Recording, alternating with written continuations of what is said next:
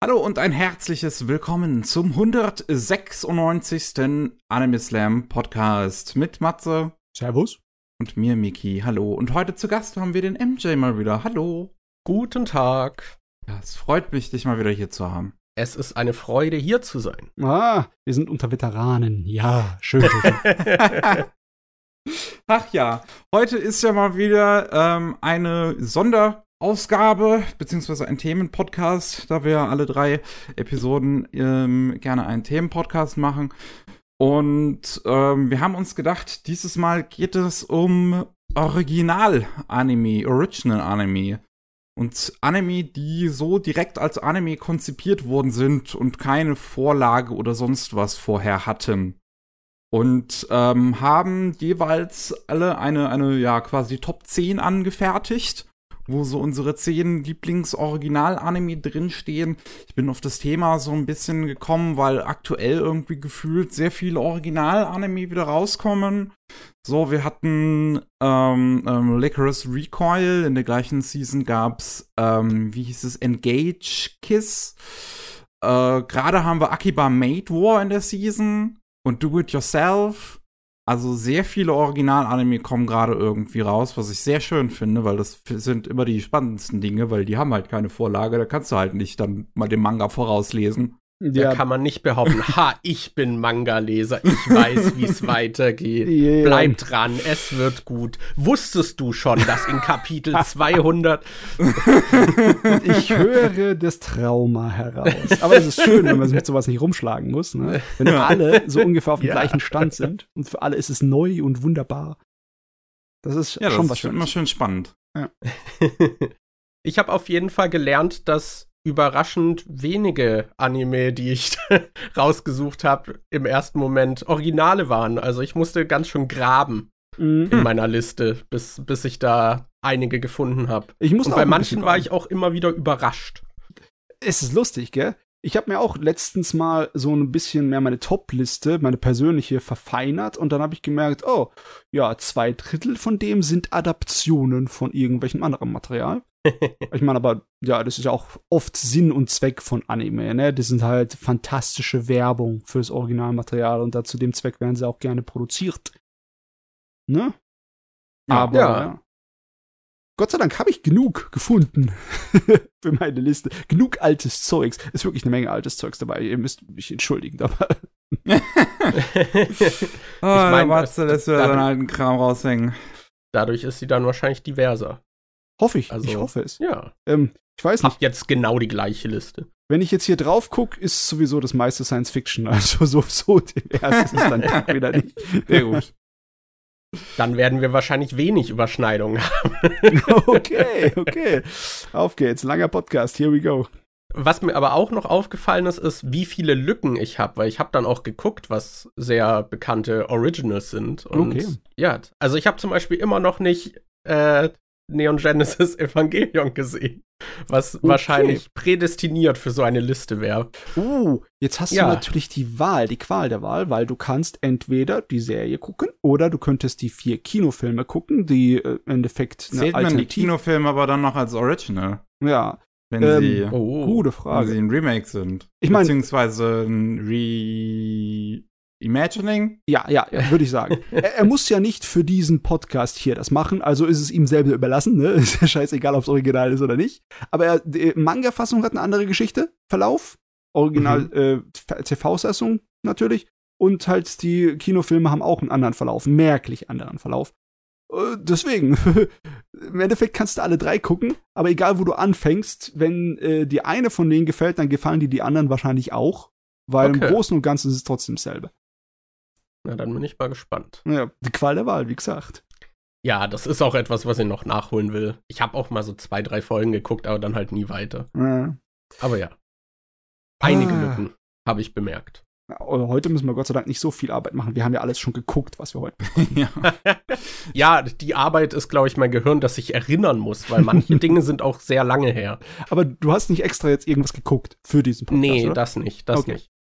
Mickey, hast ich du Ich auch mal ausnahmsweise nicht. Ah, okay. Sitzen ja, wir alle im selben Boot. Sehr schön. Deswegen konnte ich mir mal erlauben, sehr lange Anime in letzter Zeit zu gucken. Ui. Wozu ich ja sonst nicht komme in unserem Zwei-Wochen-Rhythmus. Ja, aber ich bin Ah, jetzt durch, dadurch tatsächlich mal äh, ähm, gerade neugierig geworden, was in den Top 50 zum Beispiel bei Anim My, My Anime List an Original Anime drin sind. Okay. Und ich musste jetzt tatsächlich schon ein bisschen scrollen. Das erste, was, was Original wäre, ist äh, Platz 34 mit Chihiros Reise ins Zauberland. Ah, Und gleich einen gibt einen Kinofilm. Ja. Ich meine, da sind Alles ja auch, davor ist Adaption. sollen wir direkt mit dem anfangen? Der ist nämlich auf meiner Liste. Echt? ja.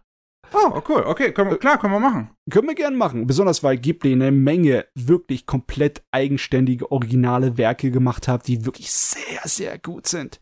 Oh Mann, ey, ich hab, ich wollte eigentlich, einer meiner ersten Gedanken war, Prinzessin Mononoke auf meine Liste zu setzen, und dann habe ich mir gedacht, das ist zu einfach. Aber verdient hätte das schon, ne, weil alle Ghibli-Filme sind in der Hinsicht super, was das angeht. Spoiler, meine Liste ist einfach. das, ich glaube, ich habe wahrscheinlich die größte Normie-Liste auch. Also, ja. Das Ah, ja. Äh, okay, Ghibli ist hier nicht nur einmal vertreten. Den kannst du ja verteidigen, ne? Ich meine, der ist der große Oscar-Gewinner und der Riesenkassenschlager und es ist einfach ein guter Film. Ne? Ja, ja, da, da, da musste ich mich schon mal verteidigen, weil äh, wir hatten damals bei Unlimited Ammo ein Ghibli-Ranking gemacht und ich Mhm. war die einzige Person, die Spirited Away nicht auf der 1 hatte. Okay. ich meine, das ist in Ordnung. Ich habe auch meine privaten Lieblinge von Ghibli, die anders sind als Spirited Away. Aber die anderen wollten alle das unbedingt so haben, dass Spirited Away meins ist. Okay? Ja, ja, wir haben dann halt immer so einen Schnitt gemacht. Also jeder durfte sein Ranking quasi durchsetzen und dann gab es halt einen, einen Median dadurch, also Ah, einen Durchschnitt halt. Ja. Aber ja, äh, genau. Aber äh, ich meine, man kann halt trotzdem nicht von der Hand weisen, dass dieser Film fantastisch animiert ist und da sehr viel Gutes drin steckt. Also Ja. der, der war jetzt auch kein niedrig platzierter im Ghibli-Ranking bei mir, aber ja, halt nicht auf der 1. Ähm, ich weiß nicht, irgend so ein Regisseur war es, glaube ich, hat irgendwann mal so einen dummen Spruch gebracht, von wegen, ein Film braucht drei gute Szenen und keine besonders schlechte. Dann ist es ein feiner Film. Und Spirited Away hat so viele gute Szenen. Der hat meiner Meinung nach sogar zwei Szenen, die absolute Kinogeschichte sind. Ne? Einmal die Szene, wo sie an der ähm, äh, Haltestelle da wartet, ne? die Haltestelle, wo alles dann äh, ein bisschen unter Wasser ist, das ganze Land. Die Mhm. fand ich so atmosphärisch, da hat's mich richtig vom Stuhl abgehoben. Und äh, die einmal die Szene, wo sie auf dem Rücken des Drachens ist und sich erinnert an äh, ihre Kindheit. Die war auch so ein Ding, das mich so einfach, äh, das hat mich nicht nur ins Herz getroffen, das hat das Herz einfach rausgerissen und damit Ball gespielt. Ja, also die waren absolut fantastisch, die Szenen. Die könnte ich mir heute noch äh, ein Dutzend Mal angucken und wäre genauso zufrieden. Ich meine, als Kind wurde ich natürlich auch von der Anfangsszene, als die Eltern sich in Schweine verwandeln, traumatisiert. Das, die ist mir sehr in Erinnerung geblieben. Ich fand auch die Begegnung im Büro mit der Chefin, weil halt auch dieses ganze Büro vollgestopft mit Details und Einrichtung ist. Und das ist ja auch so ein Ghibli-Ding, dass die Hintergründe, also das sind alles Messis, die Mm, Leute ja. in Ghibli-Filmen. Total. das ist einfach alles vollgestopft mit Details Mm. und Zeug. Das, ja. Und dann fangen sie noch an, sich zu bewegen, ne? Es ist nicht alles, was starre Hintergründe wären, nur ja. Ah ja. Oder die Szene dann in einem heißen Bad, wo dann, ich weiß nicht mehr, wie das Viech heißt, aber halt, wo dann dieser ganze Dreck rauskommt. Ja, dieser eine Naturgott, der da geputzt hat. Ja. das schon, das bleibt einem in Erinnerung. Das sind, das sind besondere Bilder. Ja, ist, ist der Wahnsinn, gell? Weil ähm, die sind Bilder erzählen zwar alle so eine Geschichte, aber die Geschichte ist nicht unbedingt komplex. Es ist nicht irgendwie sowas hochtrabende Literatur oder so. Aber sie sind halt filmisch irgendwie super. Sie funktionieren. Du könntest die einfach so als Kurzfilm erzählen, diese Szenen, ohne dass du irgendwie den Zuschauer ähm, Zusammenhänge da geben müsstest. Du wirst trotzdem dich amüsieren. Massenweise. Mhm.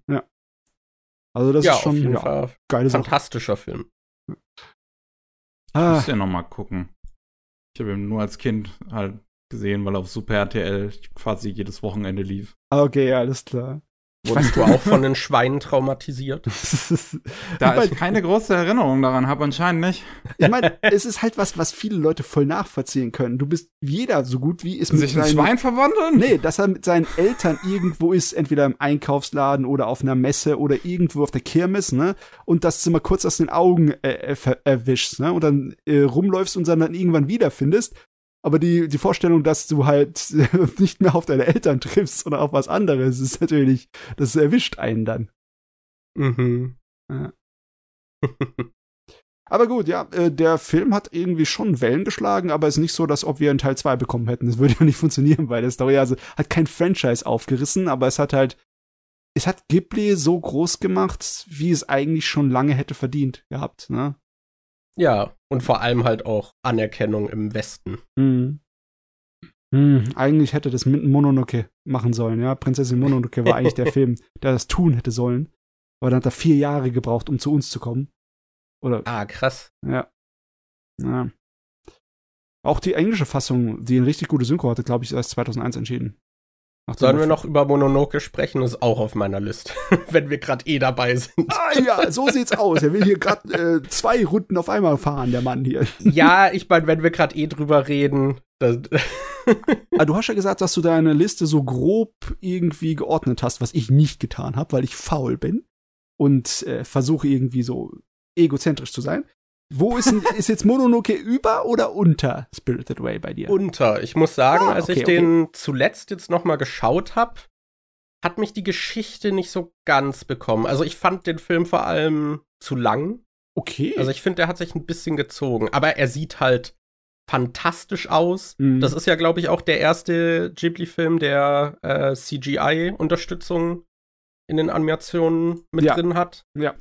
Ähm, und machen die Leute aber immer zu viel draus. Also wenn man sich tatsächlich mal reinliest, diese Szene mit diesem Monster, ähm, was wo, wo, die, diese wobbelnde Masse ist, mhm. ist an sich kein C also im fertigen Film kein CGI, sondern wird halt CGI vorher benutzt, um dann darüber zu zeichnen. Ja, ich, ja, mein, ich fand auch nicht, dass man das wirklich sieht. Ja, was, also, was an CGI ja. noch drin sind, sind ein paar ähm, Kamerafahrten, wo du dann halt den Boden so äh, vor dir hingescrollt hast mit der Textur. Das ist noch, das ist nicht handgemacht, sondern da ist noch ein bisschen echte Computergrafik mit drin, aber größtenteils ist da nicht viel. Es ist mehr das Compositing gemacht damit, ne? Ja. Aber ja, ich finde auch die ganzen Designs halt auch. Ich liebe die ganzen Designs. Also ja. Also gerade von, von der Prinzessin und ja, finde ich fantastisch. Und ich bin jedes Mal geschockt, wenn ich glaube, irgendwie nach so 20 Minuten der äh, Dude mit dem Bogen schießt und dann einfach diese Hand mit den Pfeilen komplett abschießt und die dann in diesem Baum stecken bleibt. Ja, es ist das bin ich jedes Mal überrascht, dass das in diesem Film ist. Das ist der brutalste so Ghibli-Film, definitiv. ja, ey. ja. Er schießt also doch auch einem von den Banditen den Kopf ab, der platzt doch so richtig weg, ne? Ja, ich glaube. Also es ist auf jeden Fall sehr brutal. Irgendwie auch wie die, wie die Wölfe dann Dinge zerreißen und so. Das, ja, das hat auf jeden Fall bei mir als Kind auch schon sehr Eindruck hinterlassen. Aber ja, das, ja, auch insgesamt, also, ja, fantastischer Film. Ja, ich finde es Hammer, dass Ghibli so bekannt geworden wurde durch seine, also nicht Ghibli an sich, aber die Leute, die dann Ghibli gemacht haben, wurden bekannt dazu, dass sie eine ganze Menge adaptiert haben, ne? World Masterpiece Theater und etc. dergleichen. Und auch die erste richtig große Fernsehserie von Miyazaki, ne? Future Boy Conan, war ja zwar eine lose Adaption, aber eine Adaption, ne? Aber so richtig das Wichtigste ihrer Sachen so ziemlich alles aus den eigenen Fingern gesaugt. Nicht, nicht jeder Ghibli-Film ist äh, original, es sind einige Adaptionen ja noch dabei, ne? aber meiner Meinung nach die besten sind die komplett originalen. Ja. Ja. Ja, ist auf jeden Fall super. Weiß nicht, Miki, hast du Mononoke irgendwie in Erinnerung oder gesehen? Ich habe den halt einmal gesehen, fand den stinklangweilig, bis auf das Dorf mit den Frauen und das war's. Okay. Äh, äh, will ich mich jetzt nicht aufhalten, weil sonst kommst du in Teufels Küche. Aber wirklich, Fegefeuer gibt's dann. Ich hatte das aber auch beim manchen Ghibli-Filmen beim Rewatch. Ich fand zum Beispiel beim ersten Mal fand ich Only Yesterday super und beim zweiten Mal stinklangweilig. Und ich glaube, das war echt einfach die Stimmung, in der ich den geguckt habe. Ich glaube, Äh. ich habe den das zweite Mal in der falschen Stimmung geguckt. Das kann möglich sein, aber trotzdem möchte ich dir da hier ein bisschen Geschmack abnehmen. Äh, äh, Ey, ich meine, beim ersten. Mal mochte ich ihn sehr. Das okay. Im Gegensatz zu mir zumindest, ja. ist auch wieder so einer. Naja, ähm, Matze, Matze, was ist, äh, Ja. was ist eigentlich das erste bei dir? Erste, wie gesagt, ich habe überhaupt nicht gelistet, aber was ich als Ja, erstes, deswegen einfach einen raushauen. was ich als erstes auf die Liste gesetzt habe, war Cowboy Bebop, weil ähm, ja, das ist eigentlich die sichere Wahl, aber das liegt bei mir eigentlich nur an persönlichen Gründen, an sehr persönlichen, weil Cowboy Bebop war mir eigentlich egal, ob die Story gut ist oder die Charaktere, dass das gescheit war, war eigentlich nur ein Bonus für mich. Cowboy Bebop ist für mich persönlich ganz wichtig, weil es einfach die ganzen Zutaten hat, auf die ich total gestanden war. Also es ist wirklich so, als wäre irgendjemand in meinem Kopf gegangen, hätte da rausgenommen, was ich am ehesten cool finde und hätte dafür ein Anime gemacht. Das war der Anime für mich, ne? La- Okay. weil ich habe halt die Computerspiele gespielt, die voll in diese Art von Universum gegangen sind, wie Privateer oder Elite, ne, wo du halt äh, frei als Händler oder Pirat oder äh, Kopfgeldjäger durch die Gegend fliegen kannst, um das Spiel zu spielen, ne? Und Mhm. ich äh, habe auch die Atmosphäre gelebt, weil ich halt mit meinen Eltern auf dem Schiff groß geworden bin, ne? Ein Schiff, wo die, der Vater immer geraucht hat und alles ein bisschen ähm, alt war, weil das Schiff Baujahr ewig war, immer wieder umgebaut, die Maschine irgendwie Handwerk, also Einzelstück von 1963 und nur am Leben gehalten, weil mein Vater sie in- und auswendig kannte und alles dann. Und dann, dann kommt bei Cowboy Bebop daher und kommt mit dieser fantastisch genialen Science-Fiction-Universum, ähnlich wie in ähm, ja, später das, ähm, ach, wie heißt die Serie nochmal? Äh, Fire, Firefly, Firefly. Genau, genau, wie Firefly. Und äh, ich liebe das Zeugs abgöttisch. Plus, es hat noch diese Hongkong Blood Opera-mäßige Gangster-Sache da drin, wo sie John Woo-mäßig mit Kanonen rumballern. Es hat die Noir-Film-Ästhetik und die Musik dabei. Das war alles, es war so viel von dem, was ich als das coolste überhaupt auf der Welt erachtet habe, dass mir eigentlich egal war, ob das Ding Schrott ist oder äh, sonst irgendetwas. Ich hab, bin einfach nur froh, dass es einen Anime gibt, der alles bedient, was ich toll fand und wo ich mich wohl fand. Und allein deswegen ist es, ja, kann, von, kann gar nicht von meiner Liste runter. Geht nicht. Bleibt, wird immer da bleiben, egal wie boomermäßig es ist. Cowboy Bebop ist immer noch einer meiner Favoriten. Also wenn wir nicht über Originals sprechen würden, würde ich jetzt fragen, ob du die Netflix-Adaption meinst. Aber ah, die war leider Gottes so schlecht. Ich, ich fühle ich fühl mich, ich fühl mich immer noch so richtig mies für die Schauspieler, die teilweise die Charaktere richtig gut verkörpert hatten. Weißt du? Ach, ja. So kann's gehen. ich kann dazu zumindest sagen, eine meiner Lücken. Ich habe es immer noch nicht gesehen. Ka ja, äh, Mickey hat ein kleines bisschen Probleme mit Cowboy Bebop gehabt, weil es halt Es waren nur kleine. nur kleine. Aber es ist halt schon ziemlich episodenhaft. Es hat zwar einen roten Faden, der immer wieder aufgegriffen wird, aber größtenteils ist es episodenhaft. Wie gesagt, mich hat das überhaupt nicht gejuckt, weil mir wäre es scheißegal gewesen, ob das eine Story wäre oder Nee, Episode. also das ist jetzt, das ist jetzt noch nicht mal unbedingt mein Problem gewesen. Mein Problem war ja eher, dass es in eine, in eine, in eine Story-Richtung geht und dann nach der ersten Hälfte sich quasi resettet. Von der Stimmung her. Hm. Ja, in gewisser Weise. Es geht wieder zurück zum Alltag, ne? Und dann wird das alles erstmal auf äh, die Wartebank gesetzt, ne? Die Ja. eigentliche Story. Und da sind halt auch einfach einzelne Geschichten dabei, die ich nicht sonderlich gut finde. Mhm. Das Krasse ist bei Cowboy Bebop, ich habe das zum ersten Mal gesehen auf einer Messe, komplett in Japanisch und konnte natürlich nichts verstehen. Und zwar irgendwie, ich glaube, Episode 17 oder Episode 18. Irgendeine von den Dingern, da wo sie den Fuzzi, äh, diesen Schachspieler ausfindig machen, ich weiß es nicht mehr. Ähm, also eine komplett belanglose und ich habe mich trotzdem völlig in das Ding verliebt. Schlicht und einfach nur, weil es die Zutaten hatte. Das ist, ja. Äh, so ist das, so kann es passieren. Na schön. Miki, was hast du denn?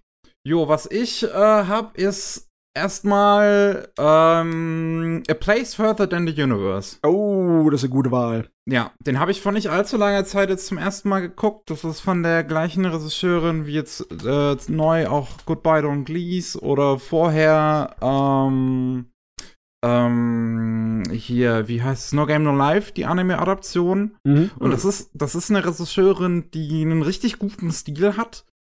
Und äh, ich, ich jetzt sehr froh bin, dass sie so ihre Originale mit dran arbeiten kann. Und A Place Further Than the Universe ist halt ein richtig, richtig gut gemachtes äh, Originalwerk. Das, ähm, wie, wie es, wie es strukturiert ist, ähm, auch wie die einzelnen Episoden erzählen, mag ich wirklich sehr gerne, dass sie immer so inhaltlich auch so was, was, was Geschlossenes haben, aber und, und immer auf so einem Highlight enden, so ein bisschen, wo dann auch so, so ein Insert-Song dann spielt. Hat die Serie, glaube ich, so zwei, drei verschiedene, die es dann immer wieder nutzt. Und läuft halt auf ein richtig, richtig gutes Ende hinaus. Oh mein Gott, das Finale. Die Serie war ja schon die ganze Zeit sehr gut, aber das Finale ist legendär. Ja. Das ist einfach, gehört für mich wirklich zu den besten Sachen in Anime. Liegt vielleicht auch daraus, dass es einfach bei mir emotional total gepasst hat. Ne, Das Oh war ja. auf meiner Wellenlinie. Ich frage mich, wenn es da äh, nicht so funktionieren würde, dass es vielleicht ein bisschen schwächer wäre, aber äh, auch, auch ohne. Das ist einfach handwerklich so gut. Da kann man Ey, eigentlich nicht mehr. Wirklich, ich finde, das Finale ist einfach so generell, glaube ich, einer der emotionalsten Szenen überhaupt in Anime. Das ist. Also ich, ich bin ja schon nah im Wasser gebaut, gerne mal, was Anime angeht, aber da hat's mir richtig fett im Halse so stecken geblieben. Also, es, Ja. dass es fast schon wehgetan hat. Das ist, das ist richtig krass. Und das, das sind halt super sympathische vier Hauptfiguren, die tolle Verbindungen haben. Ich mag, wie Down to Earth alles in der Serie dargestellt wird. Und das ist wirklich einem diese, diese, dieses Odyssee zur, ähm, was war es jetzt? Antarktis, glaube ich. Nicht Arktis, nicht, nicht verwechseln, liebe Kinder da draußen. Der größere Eisbrocken ist es auf jeden Fall. Ja, ähm, und das, wie, wie das dargestellt wird, ich finde, also es ist sehr, sehr viel an dem Ding ist einfach so schön gemacht. Das ist ganz, also ganz, ganz große Empfehlung, wer den noch nicht geguckt hat, wer so, wer so, so was Bildungsromanmäßiges sehen möchte. Äh, so, so Slice of Life mit Coming of Age. Ganz, Wird ganz toll. sich notiert. Nee, der ist, gut. der ist wirklich fantastisch. Der ist äh, irgendwie besonders. Das ist so eine Sorte von Anime, die ist extra. Die äh, ist eigentlich fast, also fast komisch, dass es ein Anime ist, ne? Ja, aber es ist so und das ist irgendwie auch fantastisch so und es ist klasse, ja.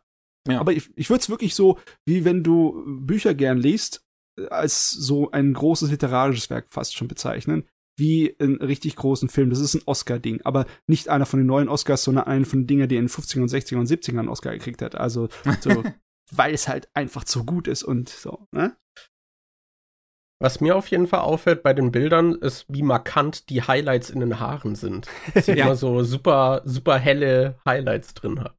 Die hat einen sehr shiny Stil, ja, die Regisseurin. Sieht man ja äh, vor allem halt an No Game No Life, dass es sehr viel leuchtet. Ja.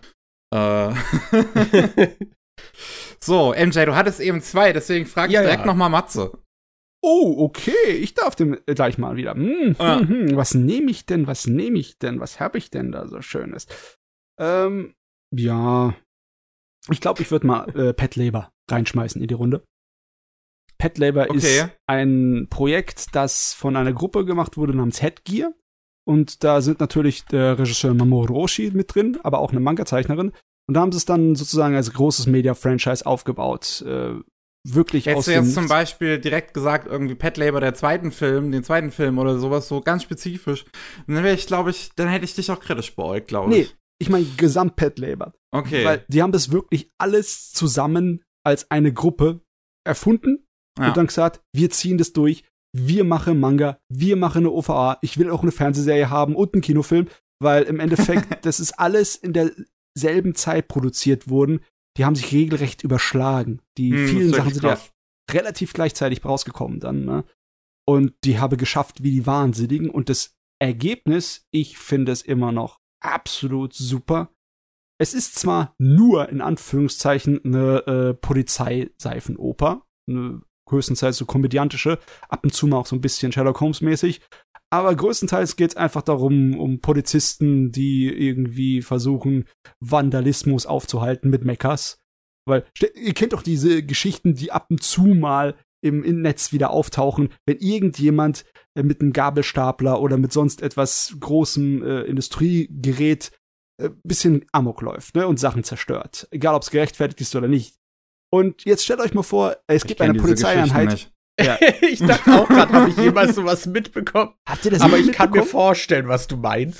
da gibt's Stories mit jemandem, der einfach seine Baumaschine, äh, dass er Metall drauf rumgeschweißt hat und dann äh, losgefahren ist und Sachen kaputt gemacht hat. Oder jemand, Ah, der nicht bezahlt wurde für seine Arbeit und der dann einfach den, äh, den Laden, den er gebaut hat, abgerissen hat mit seinem Gabelstapler und allem Kram. Stell dir mal vor, ihr habt sowas dann, eine Polizeieinheit, die ihr eigenes schweres Gerät hat, ihr schweres Polizeigerät, mit dem sie dann herkommt, um den anderen zu stoppen. Im Endeffekt ist das Pet Labor, weil eigentlich tust du nur das schwere Baugerät durch Max ersetzen. Und das ist an sich schon albern genug. Und äh, ja, ich finde, die, die Serie ist fantastisch. Besonders sie hat einfach, ich frag's mich, warum die nichts geschafft hat, so richtig dermaßen zu explodieren darüber hinaus. Ich meine, sie hat so viele ähm, Schwung gehabt, wie die Leute hinten dran da reingegeben haben. Und dann, ja, ist es relativ schnell danach auch verpufft wieder. Ich sehe gerade, dass es dazu auch eine Realfilmadaption gab. Ja, ja, Brauchst aber nicht gucken. die, die kam viel später und das war aber auch nix. Und ich glaube auch Okay. nicht, dass aus Pet Labor wirklich so richtig was wieder werden kann, weil das hat nur funktioniert, weil einfach diese, diese Truppe aus richtig talentierten Leuten das machen wollte zu dem Zeitpunkt. Mhm. Und weil die auch die Connections hatten und die Erfahrung, dass, dass sie das aufziehen können. Ich meine, du kannst nicht einfach so aus dem Nichts äh, Manga, Fernsehserie, Kinofilm und OVA innerhalb von drei Jahren oder so Ja, produzieren. ne? klar. Das, äh, Ja, vom Reboot ist ja jetzt, glaube ich, die erste Folge müsste jetzt in japanischen Kinos gelaufen sein. ui, Ich bin mal gespannt. aber wirklich. Auf Ja. jeden Fall, das Ding ist super geil. Jeder, der irgendwie so Polizei-Procedurals, wie man es im Englischen sagt, mag, der äh, wird mit Pet Labor trotzdem seinen, seinen Spaß haben. Ich muss da auch Ja. immer noch mal äh, noch, noch reingucken. Ich, ich, ich denke, dass es mir gefallen würde, wenn ich es gucke. Ich kam nur halt auch einfach noch nicht dazu, weil es auch wieder so ein, so, ein, so ein ausführliches Gerät halt ist mit all seinen Dingern hinten dran. Das- OVA, TV, Filme. das ist wirklich bösartig, was sowas. Äh, aber äh, es ist auch so, dass es ein kleines bisschen so alternativ-universumsartig ist. Die OVA kannst du für sich gucken und äh, kannst den ganzen anderen Kram ignorieren. Und du kannst, könntest auch, auch die Fernsehserie gucken und einfach den ganzen anderen Kram ignorieren. Oder du könntest den Kinofilm gucken. Da kannst du wahrscheinlich nicht alles ignorieren, da musst du zumindest die Grundlagen wissen. Okay. ja. Miki, Äh. was hast du noch? Ja, weil das zweite, das ich mir noch aufgeschrieben habe, ist, da mache ich jetzt mal den Matze Hm. und mache was Älteres Hm. mit Legend of Black He Heaven. Oder Legend of Black Haven ist es, glaube ich, eigentlich. Ich, ich, ich bin immer un un unsicher in der Aussprache. Das ist, Was glaub ich, war Heaven. das nochmal? Ähm, das ist ein ziemlich interessantes, geiles Gerät. Das ist von AIC. Ist 99 rausgekommen. Und es geht um einen Typ in seinen so 30er, 40ern, jetzt, äh, der jetzt die Midlife Crisis durchmacht. Und ähm, so, ja, mit der Frau läuft die Beziehung nicht mehr so gut. Er hat ein Kind, was ihm so ein bisschen auf den Sack geht. Und dann ist er, der hat so einen, so einen noch 15 Bürojob und da taucht dann plötzlich eines Tages halt eine richtig heiße Frau auf. Und da stellt sich halt heraus, die ist ein Alien. Die nach der Superkraft sucht, um ihre Alien-Bösewichte zu besiegen. Und diese Superkraft hat halt unser Protagonist, wenn er auf der Gitarre spielt. Natürlich. Deswegen ist auch der Spruch, ja, das, deswegen ist auch der Spruch der, der Serie, der immer auf dem Cover steht, Hard Rock Save the Space.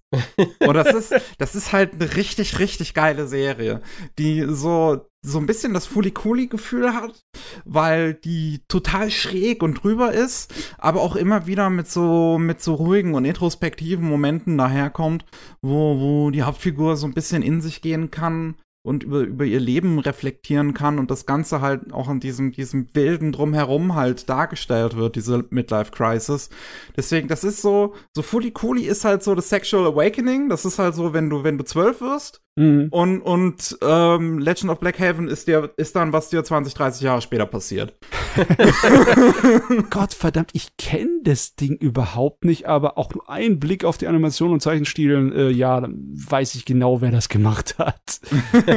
es ist im Endeffekt äh, der AIC-Stil, den du schon bei so Sachen wie ähm, nicht unbedingt Tenchi Muyo, aber das andere, das, äh, die andere Isekai-Sache, über die ich geredet habe, da bei El Hazard. So Mhm. in der Richtung ungefähr ist es. Ja. Ich muss noch fragen, was 90. ist die Superkraft, die er bekommt, wenn er eine Gitarre hält? Naja, wenn, wenn, wenn er halt Gitarre spielt, dann äh, feuert das irgendwie den Laser an, den die Aliens benutzen, um, um Ah. ihre Bösewichte abzuschießen. Okay, okay. Ja. Und das, also der Soundtrack von dem Ding ist halt mega geil. Also ist wirklich, ist halt richtig, richtig gut. Es hat auch ein super geiles, experimentelles Opening, die Serie, was ich sehr empfehlen kann, sich das mal anzuschauen auf YouTube. Ähm, halt Legend of Black Heaven Opening eingeben, ist wirklich geil. Ähm, und, und wirklich, also wie gesagt, ich kann es nur sehr, sehr empfehlen. Die ist optisch, also es sind jetzt keine krassen Mega-Animationen drin, also das ist der Punkt, wo der Kuli-Vergleich hinkt. Aber die ist halt inhaltlich mega stark, die Musik ist stark. Ich mag das Gerät total, deswegen ist es einer meiner absoluten Lieblingsanime auch einfach generell. Ah, Äh, okay. Kommt Cool. die Mickey da einfach her und zieht voll den geilen Anime raus von Ende der 90er, den, von dem ich noch nie gehört habe. Das kann doch wohl nicht sein. Ich habe bei Anime Slam aber auch schon mal irgendwann vor Jahren drüber geredet. Dann habe ich das völlig vergessen. Gott, ey, so kann's passieren, meine Fresse. Ich meine, Also wenn der heute noch mal erscheinen würde, weiß ich, dass Twitter äh, durchdrehen würde. Also sehr horny wäre mit dem Design von der Frau. Das, das, das sehe ich da auf jeden Fall schon. Naja, Das da ist, äh, gäbe ja. es viel Fanart. Ah, schön. Okay, ähm, NJ. Oder warte, warte, lass mir noch eine Sache kurz. Äh, The Legend of Black Haven. Vielleicht der ein oder andere kennt die Serie vielleicht durch ein Meme im Internet. Es gibt so eine Szene in der Serie, wo ich glaube, der Clip heißt auf YouTube irgendwie Black Dude with the Whitest Voice Live oder irgendwie sowas. Du hast halt so, so, so einen Typ, also der Protagonist wird von einem Hummer, glaube ich, in den Mittelfinger gebissen. Und dann hält er den Mittelfinger hoch zu dem Schwarzen. Und der Schwarze antwortet halt mit der super weißen Stimme. Also er klingt überhaupt nicht so, wie er aussieht. Ist es dann für die für englische Synchronisation oder was? Nee, in der japanischen Synchro. In der japanischen Synchro, okay. Ja. Ich habe die Szene direkt gefunden. Ich kenne sie auch. ja, die ist schon öfter mal im Internet so, so umgegangen. Das ist, das, ist in, das ist aus der Serie, das ist Legend of Black Heaven. oh ja, der Upload hier auch von 2008. Äh, Wow. Urgesteine des Internets hat sie Ja. rausgegraben. Sehr gut. Ich bin stolz drauf. Oh, die Auf Stimme die- ist halt auch toll. Oh Mann, ey. okay, MJ, jetzt darfst du. Oh ja, jetzt muss ich mir hier wieder was rauspicken. Ich, ich bleib mal basic. Ich nehme Killer Kill. Ja, Oh, okay. gute Wahl. Es gibt einige Sachen, die Trigger gemacht haben, beziehungsweise Gainax, die komplett original sind. Und ey, der Killer Kill ist definitiv würdig. Ja, ich finde Killer Kill ist so ein bisschen, also so das Tempo, was das einfach liefert, ist irgendwie so, als wäre es ADHS die Serie. Also da Ja. passiert einfach sehr viel in sehr kurzer Zeit zum Teil. Äh, sehr verspielt. Ja, ich, ich hatte einen ja, großen Spaß, als ich das geguckt habe. Ich hatte nicht das Gefühl, dass ich alles begreife, was da passiert, weil es einfach teilweise auch so viel ist. Und glaube ich auch viele so Anspielungen drin sind, die äh, halt über meinen Kopf geflogen sind. Aber ja, ich hatte sehr viel Spaß damit. Ähm, du, wie weit bist du sozusagen vertraut mit diesem Tsurumaki Imaishi-mäßigen Ding, diese zweite äh, Generation von Gainax und ihren neuen Stil, der mit Furikuri angefangen hat? Hast du die Sachen gesehen wie Panty und Stocking? Nein, Und ich Gurren habe. Lagann? Nee, habe ich auch immer noch nicht gesehen. Ah, okay, dann also bist du gar nicht so vorgewarnt, was diesen Wahnsinn Nee, nee, angeht, nee, nee. sie machen. Ja, aber das ist im Endeffekt mehr von demselben Energieniveau, Mhm. die anderen Serien. Ja, und das ist natürlich ein Wahnsinnsding, ja. Das ist äh, eigentlich könnte man jeden von denen da auf die Liste setzen, ne? Ich glaube, also auf meiner Liste habe ich Fulikuli stehen, weil es halt eigentlich der, der, der Ursprung fast schon ist von diesem Stil und von dieser Art und Weise zu zeichnen und zu animieren und zu erzählen. Und Mhm. ja, Fulikuli ist auch, also meiner Meinung nach, richtig geil. Es, äh, das ist auch so eine Serie, wo der Inhalt ein bisschen weniger wert ist für mich. ist einfach Stil über Substanz, was ich da so toll finde an dem Gerät, weil es so plemplem ist. Und ich glaube, die erste Szene, die ich jemals mitbekommen habe von Fu- Fulikuli ist, wo sie mit ihrer Gitarre äh, sich eine Schießerei mit so, so ein paar futzigsten Anzügen liefert. Eine völlig abgedrehte, total dämliche. Und das äh, fand ich super geil. Ich glaube, das erste, was ich von Killer Kill mitbekommen habe, war ähm, absolut übertriebener Fanservice. Ja, das hat die Serie auf jeden Fall auch. Also da, das kann ich auch respektieren, wenn man sich daran stört. Äh, Mich hat's nicht gestört, weil er so comichaft überzeichnet ist. Weil er so auf 180 hochgezogen ist, dass, dass, dass ich nicht wirklich so ernst nehmen kann. Er ist, er ist nicht so, so dämlich wie bei zum Beispiel Pantheon Stalking. Also er ist schon ein bisschen mehr so ein von wegen, äh, wir möchten euch auch nackte Haut zeigen. Aber ja, ich kann ihn in keinster Weise zum Beispiel bösartig finden. Oder ich kann ihn auch überhaupt nicht erotisch finden. Es ist einfach nur eine Gaudi. Ja, so war es für mich auch. Äh. Huh. Boah, Ich ey, hab den halt auch, also es ist, das ist tatsächlich so einer, den ich noch nachholen muss. mh. Ah, okay. Ich habe ja. dafür Fulikuli immer noch nicht gesehen. also, auch eine große Lücke. Ich das glaube, der ist auch ist, gar nicht so lang, oder? Nee, Fulikuli ist sechs OVAs von jeweils 30 Minuten. Ah, ich glaube, ich habe mal zwei Folgen oder so gesehen. Mhm. Aber ja, hat er auf jeden Fall auch eine sehr wilde Energie. Ja, also wirklich, die so ziemlich alle Filme in dieser Reihe, oder alle Serien in dieser Reihe haben das gemeinsam und sind eigentlich alles Originale, oder? Gurren Lagann ist ein völliges Original, ne? Ja. Pantheon Stocking ist ein komplettes Original. Ja. Also Sachen wie Pro- Pro- Promare, ne, ist auch komplett. Das Einzige, was Ja. dann in der Reihe von verrückten, wilden, triggerartigen Imaishi und äh, Tsurumaki-Stilen kein Original ist, ist dann hier, äh, wie heißt nochmal? Ähm, äh, mein Hirn. Cyberpunk. Cyberpunk, genau. Obwohl, Ja. man könnte auch sagen, dass Die Buster nicht hundertprozentig ein Original ist, weil es ja ein Vorbild hat von Gunbuster aus, aber ich weiß nicht, ob ich es zählen lassen würde. Also wenn jemand Die Buster hier auf die Liste setzen möchte, würde ich es akzeptieren. Ja, da war es das schwierig, ja. Ist ein bisschen schwierig, ne? Aber im Endeffekt ist schon so ähnlich, ne? Cut zur Genealogie. Ja, ich finde auch, wie sie einfach dieses Konzept von Kleidung in Killer Kill einfach so überspitzen. das, das hat sehr viel Spaß gemacht. Na, im, im fehlt ein kleines bisschen die völlig absurde Fashion, wie man zum Beispiel bei Jojo findet. Das würde ich auch, hätte ich auch cool gefunden, wenn das ein bisschen mehr bei Killer Kill dabei Mhm. gewesen wäre, ne? Ja, Aber dafür haben sie halt schicke Uniformen. Also was Uniformen angeht, da ziehen sie schon alle Register. Das passt auch. Ja. Cool. Machen wir da bei Miki weiter, weil Das jetzt ist jetzt, ja, jetzt ist Ja. ja. die Kuli auch schon so ein bisschen drin gewesen. Ist jetzt ein bisschen Ja, genau. schwierig. Haben wir das jetzt schon? Ja, ja, also ist ich würde, ja, wenn auch Fulikuli, hast du sie auch auf deiner Liste stehen, Fulikuli? Nee, Fulikuli habe ich nicht auf meiner Liste. Also Okay. ich habe zwar über die Zeit Fulikuli etwas mehr mögen, äh, etwas mehr zu Schätzen. mögen gelernt, Mhm. aber so sehr dann auch noch nicht. Okay, okay. Aber ich streich's auf jeden Fall von meiner Liste runter. Also ich finde, es ist damit auch äh, besprochen, weil es ist einfach so geil, dass dieser Stil existiert und dass er so erfolgreich geworden ist, dass er durchgezogen ist, dass der bis heute immer noch läuft. Das, das freut mich. Ist irgendwie, als hätte ich die Geburt von einem neuen Anime-Stil erlebt und er ist nicht tot zu kriegen und ja, das macht mich happy. Ich mach den Soundtrack von Fulikuli sehr gerne mal an. Ja, das der ist, einfach fantastisch. die Pillows. Es ist Ja. toll. Äh, was ich auf, als drittes auf meiner Liste stehen habe, ist Kyoso Giga.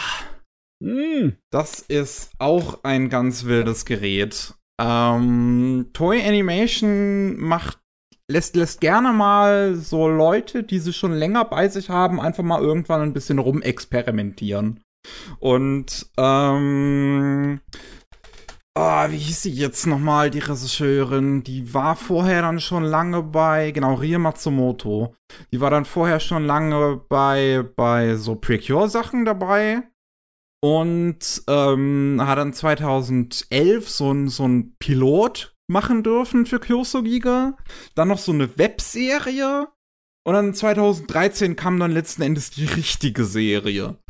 Also das, was Kyoso-Giga eigentlich von Anfang an hätte sein sollen. Und das ist eine großartige Serie. Das ist ähm, halt spielend in so einer Fantasiewelt, wo alles existieren kann, was sich jemand vorstellt. Und gekoppelt mit einer super tollen Familiengeschichte, mit Geschwistern, die miteinander klarkommen müssen, äh, lernen klarkommen zu müssen, so. Und ähm, so ein bisschen ihre, ja, wie soll ich sagen, Eltern verarbeiten, weil die jetzt nicht die besten Eltern waren.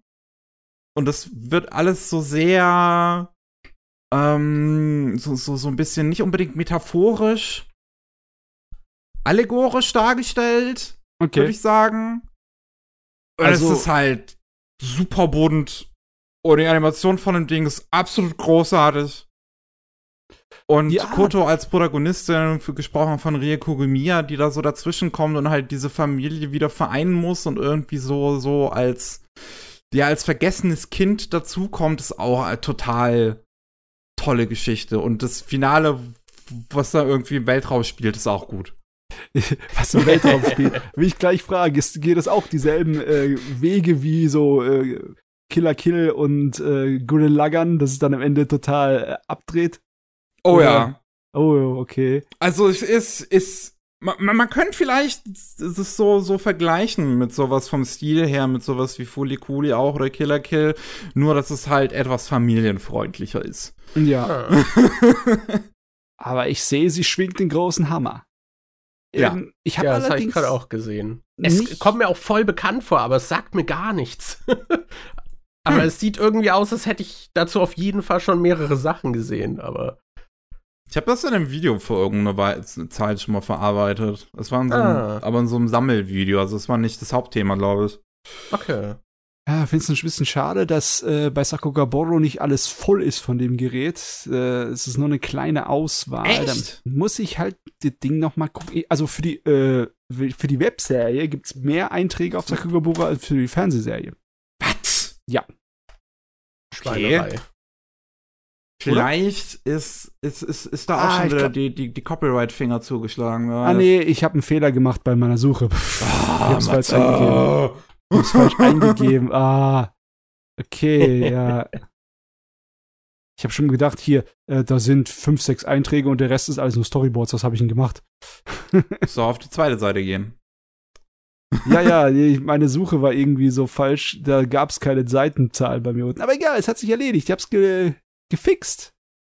Und ja, anscheinend äh, ist da viel mehr in der Serie drin. Hm? Ja. Die ist, also Oh die ist ja, wirklich sieht absolut cool aus. fantastisch animiert. Das sieht auf jeden Fall nach Spaß aus. Ich finde es ein bisschen schade, dass Rie Matsumoto ist dann halt zu äh, Bones danach gegangen Mhm. und hat da die erste Staffel Kekai Sensen, also Blood Blockade Battlefront gemacht, die ich auch super finde. Ja. Und ist danach halt irgendwie nix mehr, so, also keine Serie mehr. Sie hat halt dieses Gacha Musikvideo gemacht von Pokémon, was die Leute so feiern. Ähm, und davor auch schon ein Musikvideo und jetzt wäre es eigentlich Zeit für 2022, dass wieder ein Musikvideo von ihr kommt oder so, oder wer weiß, was sie gerade arbeitet. Ich würde es mir halt wünschen, dass sie, dass sie mal wieder an der richtigen äh, Serie Regie führt. Oh, ich will gar nicht nachgucken. Es kann aber dann gut sein, dass so ein äh, kreatives Meisterwerk wie Kyosugiga einfach nicht das Geld eingespielt hat, ne? Ja, das kann, das kann sehr gut sein, weil es halt sehr anders ist. Es hat auch bei mir zwei Versuche tatsächlich gebraucht, bis ich es mal durchgeschaut hatte. Beim ersten, das, da, bei, als ich das erste Mal geguckt habe, da war, habe ich auch noch gar nicht so lange Anime gesehen. Da war ich noch relativ neu ähm, in, in der Anime-Szene. Und ich weiß, dass mir das einfach zu verrückt war. Ah Gott, ey, als Trigger-Fan ist es genau mein Ding. Oh. Ja, das, das, ist doch, glaube ich, was, wenn man, wenn man länger Anime schaut, was man dann mehr zu appreciaten lernt. Ah. Okay, ähm, MJ. ich bin wieder an der Reihe. Dann nehme ich mir doch Shirobako. Oh ja, Oh, exzellent. okay. Den habe ich auch auf meiner Liste. Oh, nice. Das siehst du, da haben wir doch die erste Überschneidung mal hier. Uh. yay. Ja, das, das fantastisches Ding, oder? Also super, super Einblicke in die Anime-Produktion. Und das alles auch noch gepaart mit, mit süßen Mädchen und super unterhaltsam. das, was will man mehr? Und, und wahrscheinlich zig Anspielungen, die ich nicht verstehe. Oh ja. Aber ja, ich habe schon einige verstanden, aber es werden viel mehr noch drin sein, die ich nicht verstanden habe. Oh ja. Oh Gott, es macht richtig Spaß, da die Wikis durchzulesen, was die alles da reingestopft haben. Und das Schöne ist, du kannst es halt auch komplett ohne das gucken, weil die einfach so fast schon fehlerfrei durchgezogen, die Serie. Die ist so gut äh, systematisch durchdacht und geplant. Jede einzelne Episode flutscht dermaßen und hat so viel Inhalt, der so clever geschrieben und erzählt ist. Also ist wirklich, es ist eine Meisterklasse dafür, wie man Sachen erzählt. Ne? Weil es ist nicht so, als ob in der Serie massenweise irgendwie große Action sind oder so. Aber trotzdem, ey, es reißt einen mit. Einfach nur einfach durch die Erzählkunst. Einfach nur durch den Schnitt und das Erzähltempo und die Regie. Ist so geil. Ist sehr kurzweilig, ja. Ja. Ich bin gerade am äh, wieder gucken. Ah, Ja. Ich habe meine Erzählung mit dem Film heiß gemacht nochmal. Ja, total. Ich ah ja, stimmt, da kam jetzt ein Film raus. Ne? Ja. Den ich auch Ah. wirklich sehr, sehr, sehr empfehlen kann. Okay. Also, der, Muss der ich Film gucken. ist absolut fantastisch. Mhm. Also, Oh. ja, obwohl ich es jetzt gerade wieder gucke, habe hab ich das halt so richtig gemerkt. Ich habe schon so mir nichts, dir nicht die Hälfte der Serie fertig geguckt, sondern ich, ich, ich, ich bange schon davor, dass die irgendwann zu Ende geht, weil ich brauche mehr. Ich muss sagen, das auch so, ich habe es erwähnt und hatte direkt Lust, es wieder zu gucken. Schlimm, gell? Also Richtig ja, schlimm. Das, ja. Ja, die Figuren sind halt sympathisch. Die Einblicke in, in die Anime-Szene sind halt wirklich schön gemacht. Und halt auch wirklich für, für, ja, Leute, die da jetzt noch nicht so drinne stecken, schön, schön erklärt. Und für Leute, die dann schon super drinne stecken, hast du dann halt die zig Millionen Anspielungen da drin, die halt wirklich krass werden können. Und dann kommt halt noch sowas wie der Film daher, der halt noch mal krasser wird. Okay. Und ähm, das, ich, ich, ich finde es super, ja. Oh, ich frage mich, ob ich für den Film vorher ins Wikipedia steigen soll oder danach. Das ist genauso wie wenn du die Anleitung für ein Computerspiel davor durchliest oder irgendwann später, weil du es nicht nicht hinkriegst. Es ist so eine Frage. Und man lernt halt auch trotzdem noch was über die Produktion, wenn man sich damit noch nicht so beschäftigt hat. Oh ja. Ich glaube, ich gönne mir morgen eine, eine Box Donuts und dann wird Shirobako geguckt. Nuts, Nuts, Donuts. ja. Chirobako Donut. Montag, jawohl. Den Film gibt's ja jetzt, glaube ich, demnächst endlich mal auch legal zu gucken in Deutschland hier über diesen Service von Peppermint, weil die, Mhm. den haben, haben die auch äh, auf der Konichi gezeigt. Ah. Superb, Weil superb ist. leider hat sich die Serie nicht gut verkauft in Deutschland. Hm, Weil Ja. deutsche Anime-Fans mögen halt nichts, was keine Brüste hat. Ach, Okay. Aber da, da Ja. ist doch auch ein süßes Mädchen Protagonistin. Das hätte doch locken sollen. Ja, aber die ist nicht nackt. es das ist ist zu viel Inhalt. in einer bestimmten Art und Weise ist es halt wirklich so. Da sind keine Brüste, da ist kein Meckers, es ist kein Action, es ist kein Blut, ne? Es ist nicht Ah, so nee, leicht Meckers kannst du nicht als Argument bringen. Da sagt der deutsche Anime-Fan auch wieder. "Ma, pff, Ah. Leider Gottes. weg." Leider Gottes. Ah, ey. Matze, wie sieht's bei dir aus? Oh, was habe ich noch? Ich habe noch eine Menge altes Zeugs. Natürlich hast du das. ich glaube, ich mache das älteste jetzt. Oh. Und zwar Makros. Oh, okay. Makros habe ich nicht nur ge deswegen gewählt, weil ich es absolut super finde. Eine der besten Science-Fiction-Anime-Serien, die ich kenne. Äh, und weil es halt auch wieder Zutaten hat, die ich voll geil finde. Ne? Wie äh, die Leute, die sich halt so im Zweiten Weltkrieg mäßig da auf einem großen Flugzeugträger äh, bewähren müssen. Ne? Und auch die Flugzeuge. Also Mechas finde ich zwar toll, aber Flugzeuge finde ich noch besser.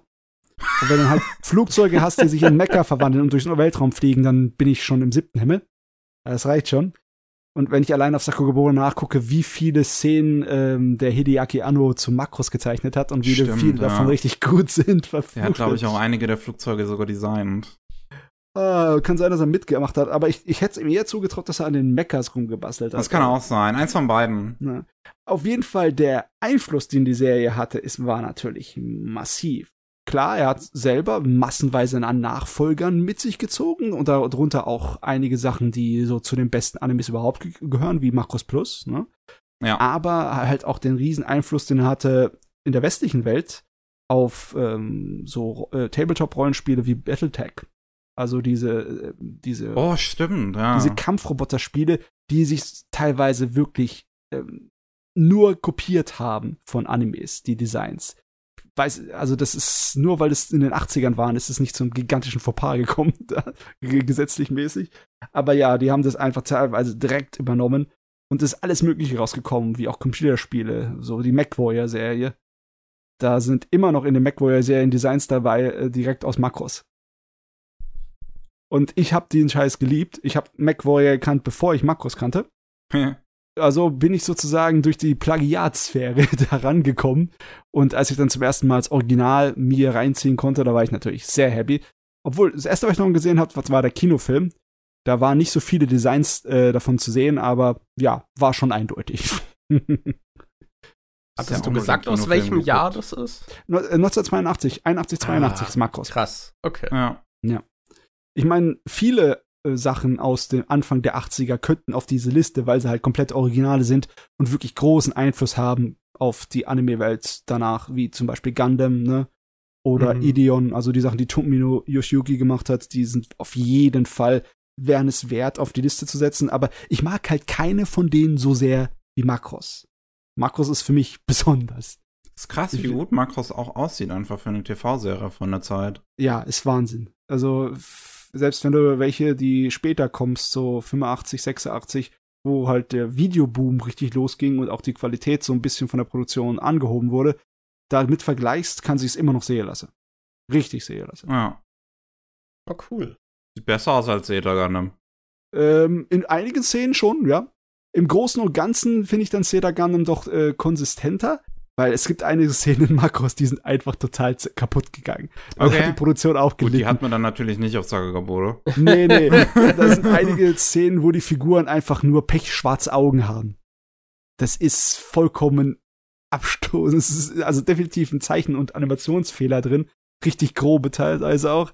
Okay. Direkt neben richt Szenen, die aussehen, als wären sie aus dem Kinofilm rausgenommen. Und obwohl es eine Fernsehserie ist. Das ist natürlich bisschen krass, aber ja, so war halt die Zeit. Und es ist ab und zu mal sind Sachen passiert in den 80ern und 90ern bei der analogen Produktion. Kann ich verschmerzen. Jo, dann ähm, hab, hau ich noch mal eine vierte Erwähnung hier raus. Wir, das, das ist die letzte, der letzte Anime, den ich hier auf der Liste habe, dem ich noch eine, eine, eine 9 von 10 gebe. Den Rest, der dann danach kommt, sind alles 10 von 10er für mich. Oh. Ui, ui, ui. Und, und Akudama Drive habe ich Ui. hier raufgepackt. Das bessere Cyberpunk. In gewisser Weise schon. ne? Ah, ich ich finde Akudama Drive wirklich super. Also, bin nach wie vor echt überrascht davon, dass wir den, ja, wie soll ich sagen, bekommen haben, weil er halt so, so, so ein ungewöhnliches Gerät ist. Auch einfach. Es sind halt die, die Danganronpa-Leute, haben mal die eigene Studio gegründet. Und dann ist halt Piero hingegangen und hat denen ein Anime gemacht. Und dementsprechend hast du halt einfach die supergeilen Character Designs von dem Danganronpa Character Designer. Ja. Und du hast halt eine richtig gut durchdachte Story, wo auch all diesen Figuren halt einen, einen, einen Sinn und, und eine richtige Story, halt eine richtige Geschichte auch gegeben wird. Das ist halt nach wie vor für mich das größte Problem an Cyberpunk äh, Edge Runners, dass du halt merkst, dass das so auch eine Serie ist, die halt gerne einfach Figuren umbringt, um damit Aufmerksamkeit zu erregen wo halt Akudama Drive das auch einfach alles immer nen, nen, mit, mit, mit einer Wirkung kommt. Ja, mit Sinn und Zweck. Ja. Ne? Es wirkt alles wie geplant und es, es passt richtig hintereinander wie ein Puzzle. Ja. Also, die Serie hat mich richtig kalt erwischt, ne? Weil ich habe sie völlig ignoriert und dann hast du sie mir empfohlen und dann, boah, hat's mich weggerissen. Und ich habe nichts von dem Ding irgendwie auf dem Schirm gehabt. Und auf einmal war sie da und dann so, wie kann das sein? Wie Hm. kann das sein, dass das irgendjemand nicht mitbekommen hätte und alleine ich und so, oh, Sauerei, wirklich. ja. Das Ding ist besser zum Beispiel als so Sachen wie Psychopaths für mich persönlich. Ah, Das, ja, Ja. sehe ich auch. Ja. Ja. Es ist halt, also das Ding ist A, auch wieder super gut gemacht, da sind super tolle Animationssequenzen drin und halt der ganze Stil ist auch einfach mega. Also nicht nur, dass die Character Designs so super äh, aussehen und auch adaptiert wurden in Anime-Form, sondern so auch die ganze Farbgebung und Farbstimmung in dem Ding ist super. Mhm. Ist alles so einen leichten lila Touch und, Mhm. Und sowas, sowas Anrüchiges irgendwie, aber das passt super, weil das halt deine Hauptfiguren alles Arschlöcher sind. also bis, auf- bis, bis auf die Protagonistin sind alle Hauptfiguren Arschlöcher. Aber, Aber halt- Arschlöcher. Ja. Aber was machen Sie, wenn jemand nicht gut kochen kann? Mit welcher Farbe stellen Sie das Essen dann da? Nein, das muss doch wenn verpixelt alles den werden. lila Touch hat. ja, genau, es muss doch verpixelt werden. Ja. Oh Mann. Ja, hab ich habe nach wie vor die unzensierte Fassung von Akudama Drive nicht geguckt. Weil Ah, es ist ja. ja. damals auch im, im, im japanischen Fernsehen ist es zensiert gelaufen, weil es halt teilweise echt brutale Szenen in dem Ding gibt. Oh, okay. Ja, ja, ich, Ja. ich, ich habe die ins- zensier- unzensierte Fassung gesehen. Ne? Ähm, sie, also ich habe mich ein bisschen gewundert, dass es gar nicht so viel Unterschied war. Ne? Also klar, da sind einige Szenen drin, wo die Brutalität schon ein bisschen mehr trifft, aber äh, mein, meine Fantasie hat genug ausgefüllt bei der zensierten Streamfassung, ne? dass äh, ja, es, es gar nicht so ein Riesenunterschied war für mich. Okay. Ja, Und aber halt trotzdem. auch einfach die, Ja. die, die Message bei der Serie ist halt auch besser als Cyberpunk. So, weil es ist halt, es ist halt eine A-Cap-Serie, so. Ja, und die So Serie ist, police.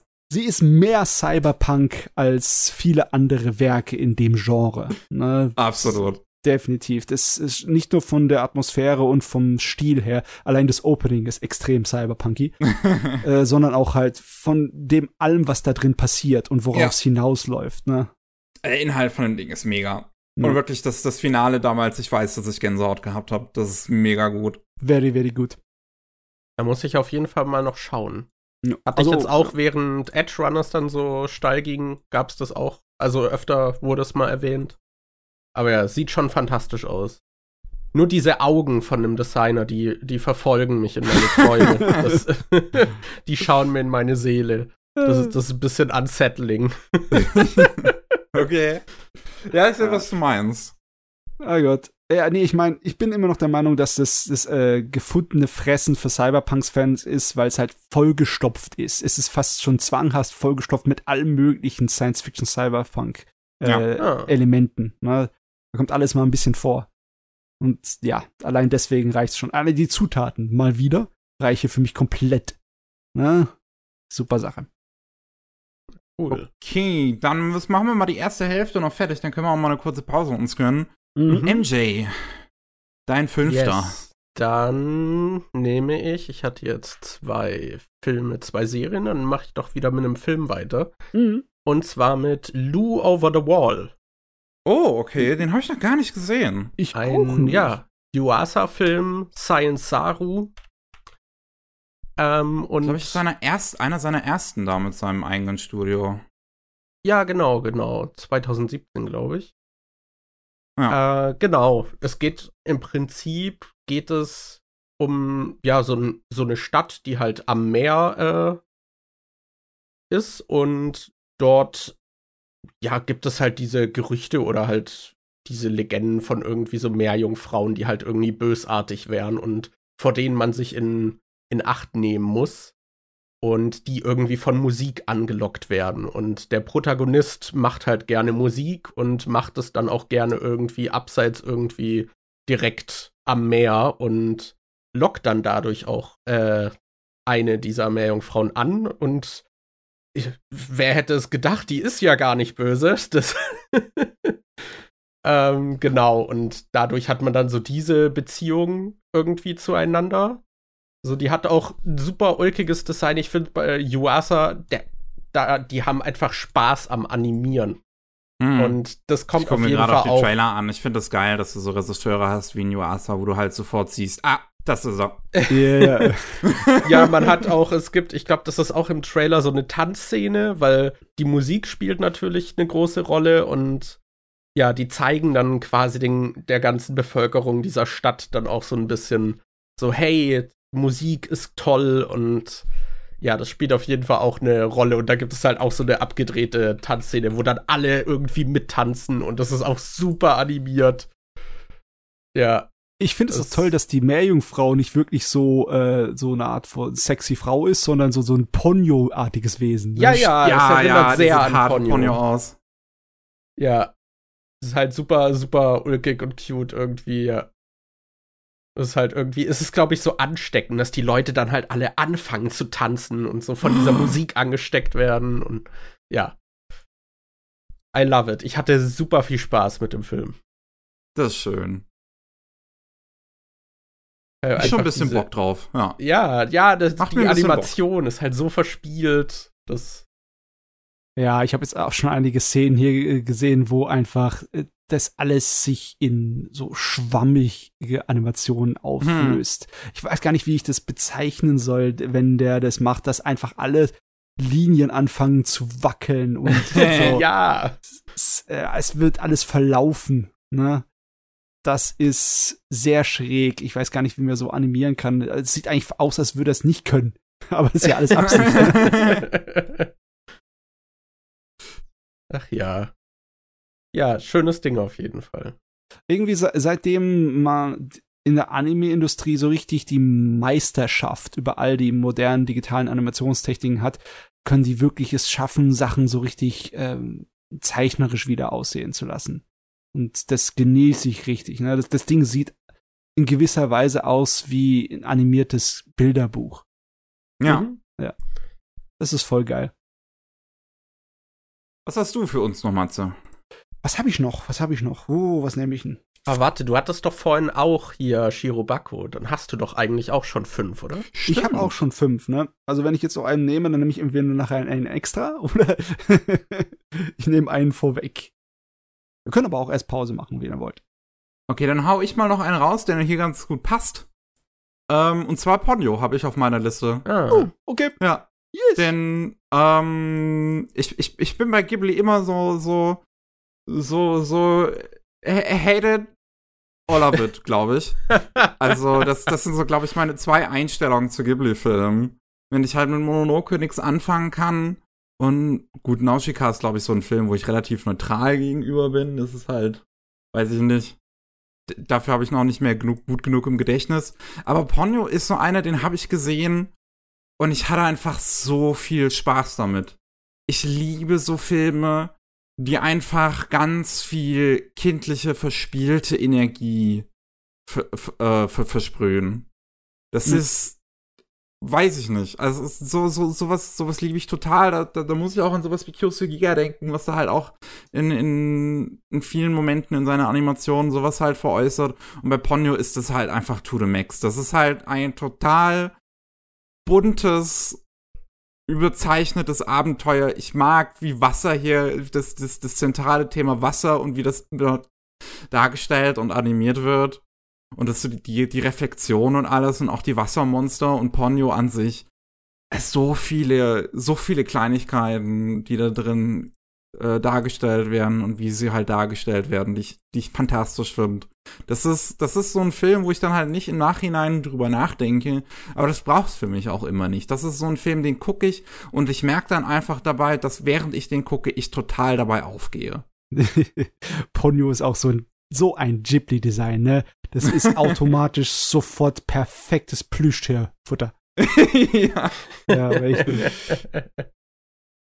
Oh Mann. Und das ist auch ein interessantes Werk für die Liste, die wir haben, obwohl das nämlich eigentlich basiert, in Anführungszeichen, auf die original äh, kleine Meerjungfrau, also auf dem Roman, ist es so dermaßen abgewandelt. Also, äh, also auf derselbe Roman, auf dem halt Disneys kleine Meerjungfrau basiert, ne?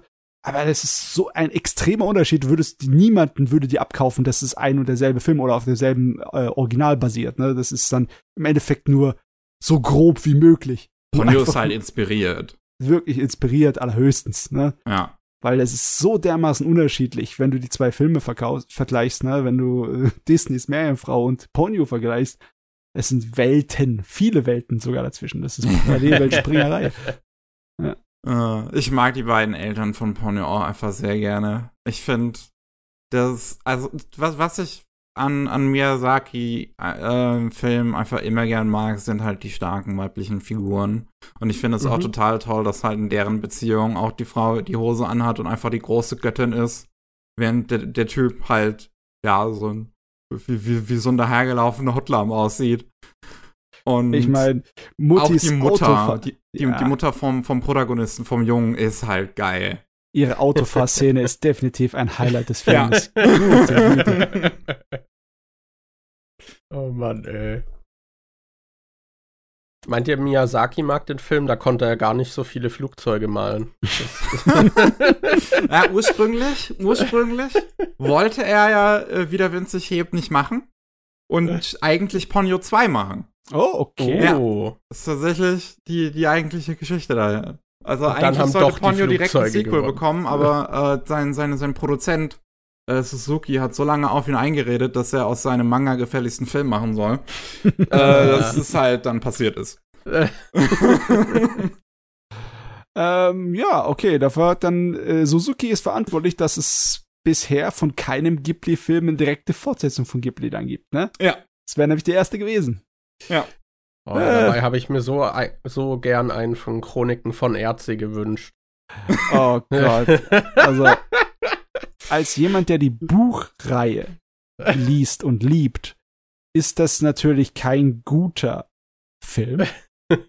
Aber man hätte theoretisch noch was anderes machen können. Da gibt's noch genug im Universum zum Erzählen. Und man hätte es auch anders machen können, als, als Goro das gemacht hat. Ja, ich glaube, das ist eher das Problem. Ich finde habe, den Film glaube ich, immer auch noch, das erste Buch gelesen. ja, Äh, also ich, ja, ich, ich finde den Film immer noch nicht schlecht, muss ich dazu sagen, ne? Aber gut ist er Ah, auch nicht, ne? ja, also ich, nee, ich fand den nicht gut.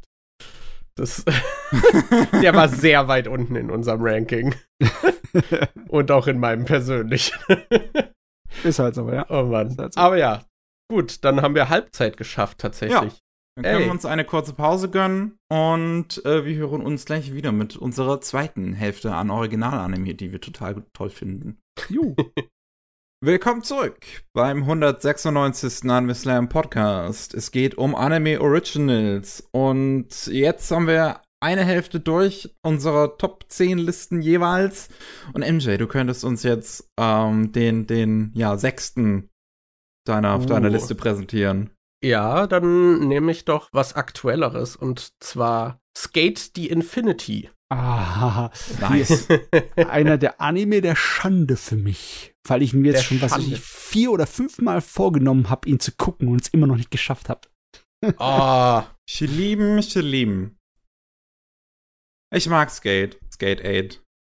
Skate, äh, ja, der, der Name ist Ja. Skate. Wie, wie ist der Originaltitel ist, glaube ich, einfach SK und dann so ein Unendlichkeitszeichen. Ich frage mich, wie Also die Japaner den aussprechen. Ja. ja, und im Englischen S- SK8, die Infinity, haben sie einfach doppelt gemoppelt. Eigentlich Ja. auch so, okay, wir müssen es für den englischen Markt runterdummen. Nee. äh, so, aber ja, ja, sonst hätte ich, hätte niemand gewusst, wie man den ausspricht, wahrscheinlich. Gott sei Dank musst du bei Sakobora nur ähm, SK8 eingeben und dann funktioniert's. Zum Glück ist kein X drin. Äh, Äh, ja, im Prinzip begleitet er eine Truppe an Leuten, die halt gerne Skateboard fahren. Ich weiß Ah, gar nicht, wie. ein bisschen das- Anime kommt noch mit zu, oder? Ey, äh, es ist, ja. es- ich meine, es ist auch pretty gay. Ja. Ohne, also, ich weiß nicht, ob man noch von Subtext sprechen kann. Es ist nie offensichtlich ausgesprochen, aber der Subtext wird einem ins Gesicht gedrückt. Ne, das ist halt auch so, wo ich sagen würde, so, dass die ganze Handlung überhaupt allego allegoriereich angestopft ist, damit, dass diese, dass das, also dass das Skateboarden teilweise so ein bisschen für der, für, für, für, ja, Gay sein steht. Ja, ich fand auch, ich fand auch, dass äh, Yuri on Ice war subtiler als Skate. Was? Also, Gut zu wissen. äh, und es gibt natürlich noch die, die ikonische Anrede im Englischen von Ja. Adam. Hey Bitches and Bros and Non-Binary Hoes. Ich liebe es. Uh, ja, also die Designs sehen halt auch alle sehr, ja. sehr extravagant äh, aus. Also ja, das Aber die Allegorie sagen, für ja. Der Hauptcharakter, der Rothaarige, ne? Der ja. sieht schon eher aus wie ein schonen Charakter. Ne? Ja, ja. Der, der sieht schon relativ ähnlich dem Ergier-Hauptcharakter, könnte man auf den ersten Blick sagen. Auf den zweiten Blick vielleicht nicht, aber. Ne? Beiden Protagonisten sind noch die normalsten auf jeden Fall. ja, man denkt Look. auch so durch den Look, dass der Protagonist auch was kann. so, und dann sind irgendwie alle besser als er. sehr, das fand ich sehr lustig, weil das war nicht meine Erwartungshaltung nach seinem Design irgendwie. Weil er halt so sehr selbstbewusst irgendwie auftritt und so frech aussieht und ja, dann kriegt er, wird er von allen irgendwie vorgeführt. Dann trifft er diesen einen Dude, der irgendwie Snowboarder ist und zeigt ihm das Skaten und der ist in kürzester Zeit besser als er. Und alle mhm. finden ihn super und äh, der Protagonist ist halt eigentlich schon so in der Szene irgendwie so verankert und muss dann auch mit seinem Ego klarkommen, aber das fand ich alles sehr schön auch verarbeitet, wie, wie der ja. Anime damit umgegangen ist. Also, ja, super, super Ding. Ja, hat mich richtig, richtig überrascht und mitgenommen. Ja, also ich mag auch diese, diese Thematik wirklich vom Protagonisten, dass, dass, dass es halt darum geht, so die eigenen Stärken zu akzeptieren und dass sie halt manchmal nicht das sind, was man eigentlich, in was man eigentlich gerne gut sein möchte. Mhm. Mm, oh Gott, ja. Äh, ich frage mich jetzt, ob ich mich richtig erinnere, ist schon, äh, ist ein Nachfolger zu dieser Serie ja. angekündigt worden? Ja, gell? Ja, eine zweite Staffel ist angekündigt worden. Das, oh, das wusste ich nicht, das höre ich gern. Faszinierend, ne? Weil das äh, Ding ist nicht unbedingt ein Mainstream-Thema, ne? Skateboarden. Und äh, geil ist es. Na, also, also es, ich, ich würde schon sagen, dass es immer hin und wieder mal schon ins, ins Mainstream-Gedächtnis äh, rückt und das auch sowas wie, wie das Tony Hawk Remake letztens hatte sich ja auch nicht schlecht verkauft. Das ja, stimmt. Ich glaube, das war mal im Mainstream und das mittlerweile nicht mehr so stark im Mainstream. Ja. Ich glaube, so Mitte 2000er war so, so eine Peak-Phase ja. für, äh, für die Skate-Szene. Massenweise Snowboard-Spiele und Zeugs, ne, in der Richtung auch. Aber ich glaube, das sollten wir wieder haben. Also mir fällt zumindest kein anderer ein, aber ich glaube, es gibt keinen Anime, der sich nur um Skaten dreht, oder? Ja. Also sonst hast du halt höchstens K, äh, ja. wo es sehr viele Skate-Szenen drin gibt. Mhm. Ja, äh, in dem Vorspann hier von Skate the Infinity äh, sind einige Kamerafahrten drin, wo ich gleich gedacht habe, oh, das haben doch bestimmt die Leute von K gemacht. Aber ja, muss man sagen, äh, technisch ist das natürlich, äh, sieht das sehr geil aus und ja. äh, kann ich mich gleich schon wieder mal strafen, selber peinigen und peitschen, dass ich noch nicht geguckt habe. ich muss also, auch wie sagen, sie, wie sie es geschafft haben, das Ding aussehen zu lassen, ist großartig. Weil, weil auch die ganzen Hintergründe halt so ein Mix aus 2D, 3D sind, so ein bisschen wie es bei Initial D früher ausgesehen hat. Mhm. Ähm, und hier halt, aber jetzt ist halt die Technik weit genug, um sowas gut aussehen zu lassen. Und dann hast du halt die Animation von den Hauptfiguren da noch da drin. Und es ist halt Studio Bones. Dementsprechend es sieht fucking gut aus. ja, ah. ich mag auch die ganzen Designs der Figuren irgendwie. Der eine sieht aus, als wäre aus einem Fighting-Game irgendwie. das ist so super bulky. Dann hat man diesen mhm. super extravaganten Antagonisten der auch immer die übelsten Auftritte hinlegt, irgendwie, ja. so, wo halt so eine ganze Show draus gemacht wird, wie er dann ankommt bei der Skate-Veranstaltung. Ja, dann auch wie Sprecher von Dio in, in, im modernen ah, ja. Jojo, deswegen. ah, exzellent. Das, ja, je, jede Sekunde Screentime von ihm macht, macht sehr viel Spaß. Das ist so diese, diese Art von Bösewicht, die man hasst und liebt. Ja. ja. Das, ja, super, super Ding. Ah, es ist einfach nur schrecklich, dass diese Saison so vollgepackt ist mit vielen Anime, die ich unbedingt gucken muss, weil es darf nichts ausgelassen werden. Die sind alle so gut. Aber ja, irgendwann quetsche ich ihn dazwischen. Das kann ja wohl nicht angehen. Ich habe ihn vor, auf jeden Fall zu gucken, bevor die zweite Staffel rauskommt. Sehr schön. Ja. Damit machst du auf jeden Fall nichts falsch. Jo. Was hast du denn? Genau, Matze, genau. wie sieht's aus? Ja, ähm, was schmeiße ich als nächstes rein? Also, es sind alles alte Sachen. Natürlich. alles alte Sachen. Das, das dachte ich wäre bereits etabliert gewesen. ähm, Ich würde Tenchi Muyo reinschmeißen. Tenchi Muyo. Oh, weil okay. ich persönlich ihn wirklich immer noch gut finde, den originalen Tenchi Muyo OVA-Charakter. Das ist jetzt die erste OVA dann, ne? Ja, die erste OVA. Ich würde sogar so weit gehen und sagen, die allererste OVA, die ersten sechs Episoden, weil die, äh, die erste OVA gilt ja fertig mit 13 Episoden. War aber eine kleine Pause zwischen den ersten sechs und äh, den nächsten paar. Und auch inhaltlich ist es so, dass man theoretisch aufhören könnte nach den ersten sechs. Okay. Ähm, ist auch für mich der stärkste Teil von der ganzen Serie. Das hat ihn niemals wieder erreicht. Das äh, ist meiner Meinung nach eine der wichtigeren oder wichtigsten ähm, Harem-Serien. Klar, logischerweise gab es auch vorher eine ganze Menge Serien, die mit dem Thema gespielt haben, uns auseinandergenommen haben und gefrönt haben. N nimm, nimm dir Ranma ein Halb von Rumiko Takahashi, ne?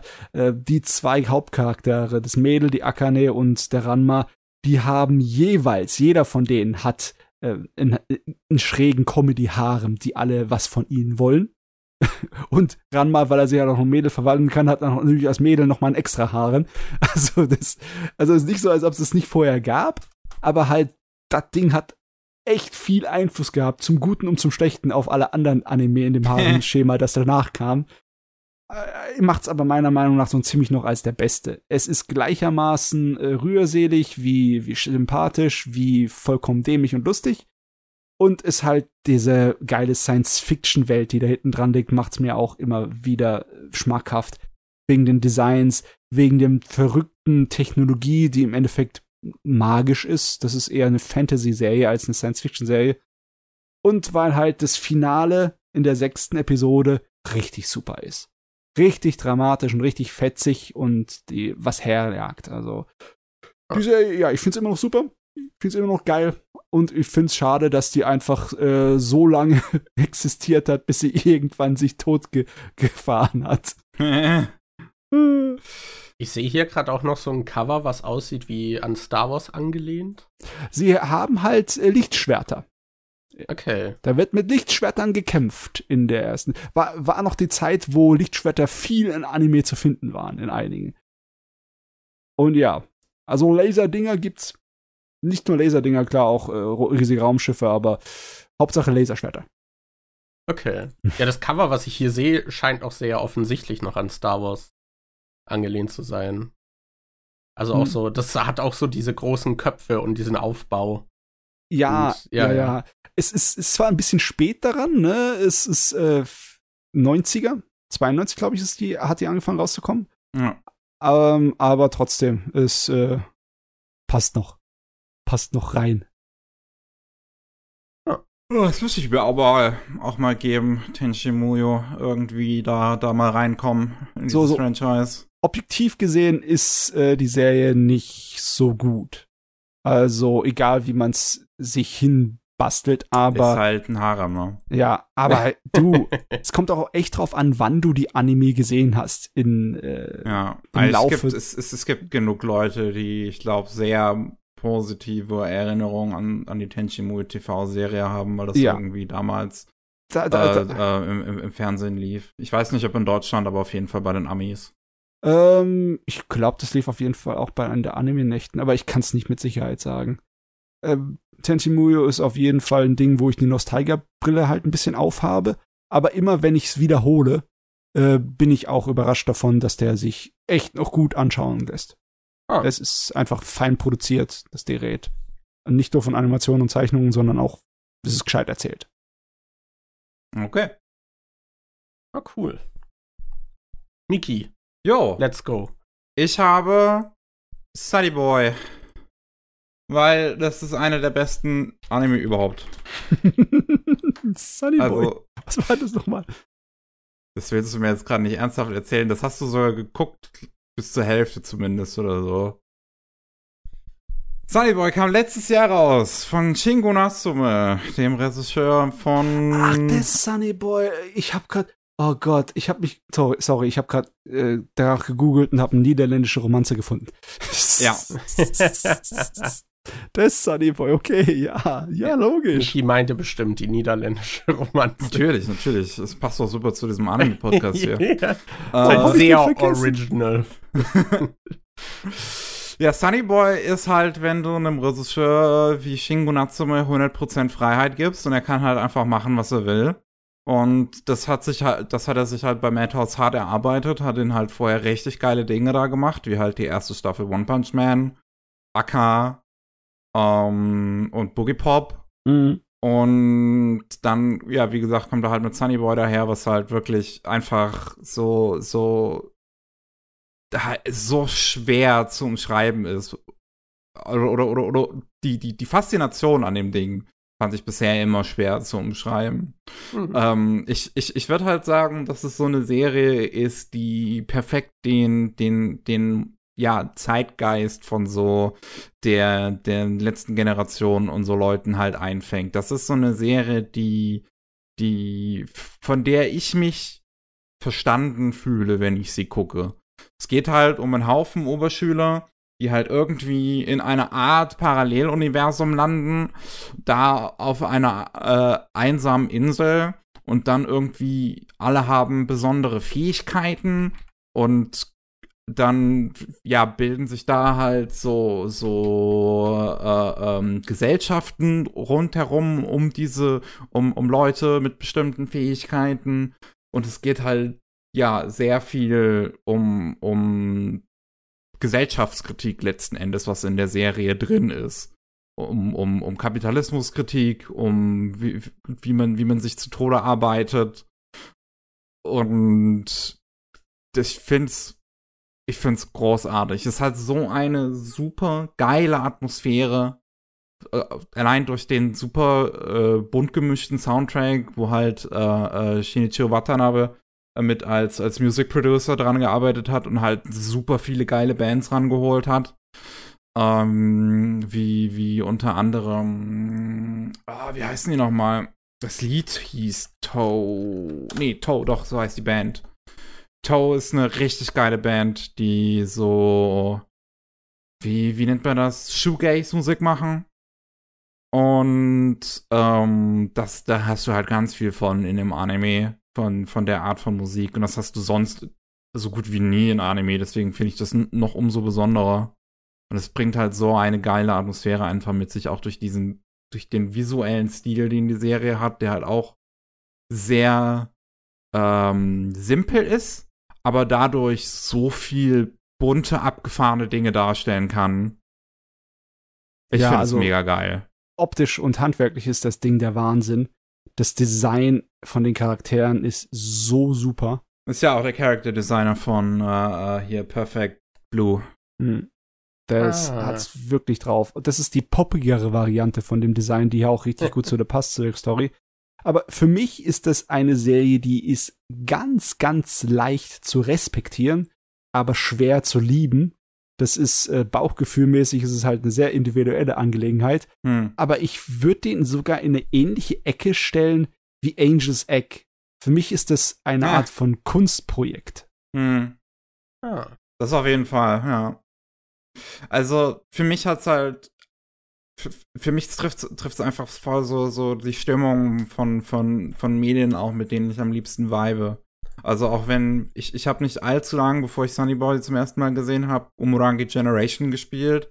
Und das hat halt genau Mhm. diesen Vibe. Das hat so, so, alles ist irgendwie, irgendwie scheiße und wir viben einfach da drin.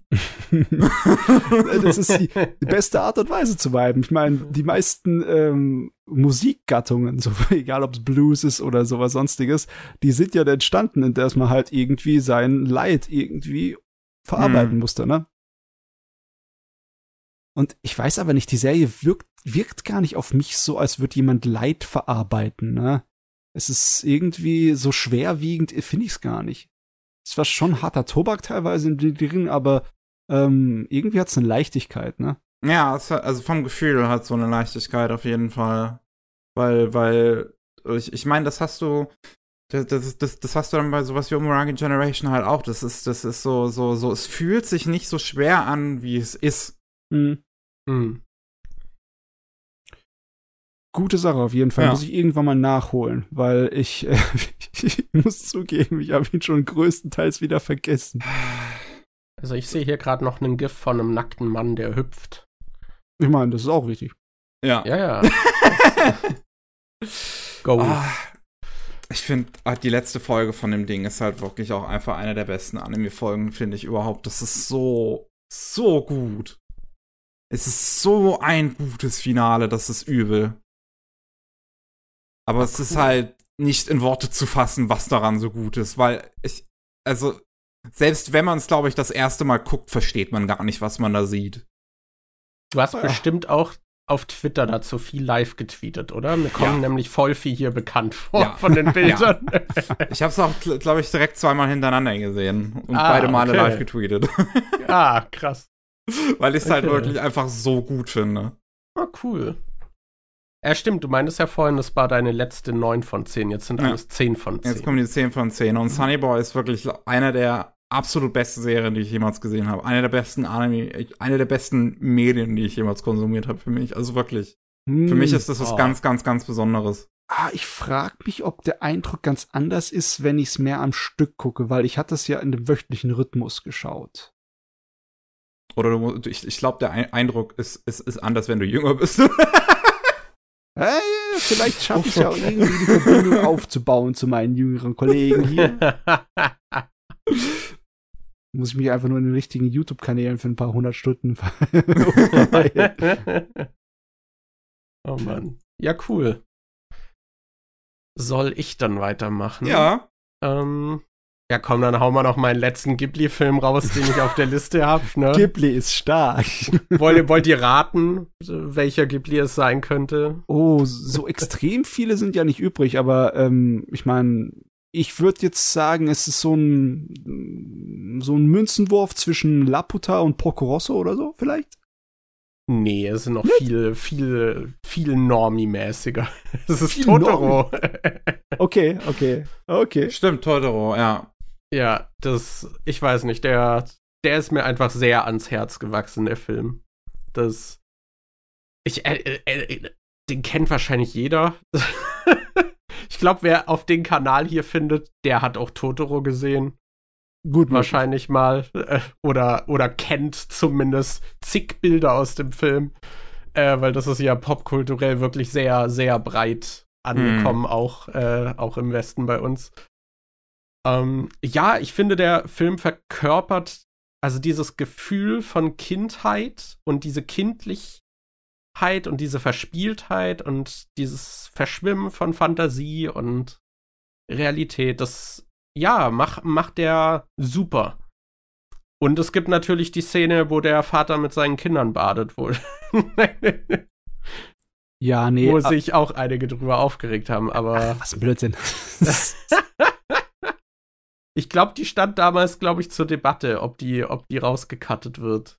äh, die Leute sollen sich von mir aus hier irgendwo im Zimmer verstecken und nicht mal rausgehen. Was soll dieser Unsinn? Lass sich, lass Miyazaki den, den, soll einfach mal überall in, in, in Samurai-Schwertern alle schicken. Ja, it worked Nee. before. Nee, sei mal ganz ehrlich. Ähm, Ghibli-Filme habe für mich was Besonderes, weil sie eine gewisse Magie schaffen zu beschwören. Mhm. Egal, ob es die Atmosphäre ist oder ob es die Erzählstruktur ist oder sonst was ist. Irgendwas ist da immer dran, das hat das Magische von einem Film. Was eigentlich nur wirklich in so einer Erzählkunst passieren kann. Und das hast du halt auch in Totoro, ne? Das hast du besonders in dem Aspekt von der Natur da drin. Weil ähm, egal ob du an, in der Pampa aufgewachsen bist oder nicht, das Ding schafft trotzdem ein Gefühl von Nostalgie bei jemandem hervorzurufen. Auch wenn er nicht nostalgisch für sowas sein kann, weil er keine Erfahrung in seiner Jugend hat. Es ist einfach drin. Es ist einfach etwas, das sich, äh, wo du nicht davonrennen kannst. Es ist wie ein Zauberspruch. ja, es hat halt diese Ländlichkeit auch die ganze Zeit und äh, ich finde halt allein, wie auch Totoro zum Beispiel animiert ist und die ganzen Szenen mit ihm sind super. Äh, ich finde, man hat halt auch so viele, halt so sehr einprägsame Designs wie diesen Katzenbus, Der Katzenbus die, ist super. diese Rußmännchen. Äh, ich, ich weiß nicht, ich liebe diesen Film irgendwie. Also, ja, Oh, ja. das, das ist so ein gute Laune-Ding. Also wenn Den- den irgendjemand kann auf eine, auf eine. Designerschule geht, ne?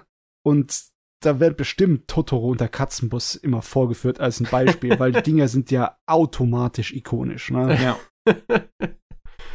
Vor allem dieser Katzenbus, finde ich, macht halt, also schlägt diese Brücke zwischen so intriguing, aber gleichzeitig auch so gruselig. Also der ist Bisschen, ja ne? trotzdem auch unheimlich, obwohl es halt so, so eine Katze ist. Aber ich finde, der fängt auch diese kindliche Angst dann sehr gut ein, wie man plötzlich in diesem Bus, wie sich diese Türen verschließen, so organisch. Und es ist so ein bisschen Buddy-Horror auch mit dabei. aber halt auf eine sehr unschuldige Art. Es ist halt nicht einfach, bei Halloween als Katzenbus zu gehen in Verkleidung. Aber wenn es machbar mehrere wäre, würde ich es tun.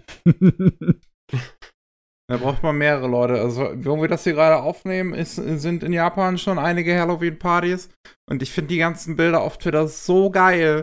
Von einfach riesigen Horden an Anjas, die in Tokio anscheinend rumlaufen. Oh ja, da habe ich auch ein Bild Jawohl. so wie sie es gehört. Man muss Tribut zollen. Es ist, also, Ah. Spy Family hat schon was bewegt da drüben. Das ist aber auch, da freue ich mich halt jede Woche. Es sind so Kampfi 20 Minuten.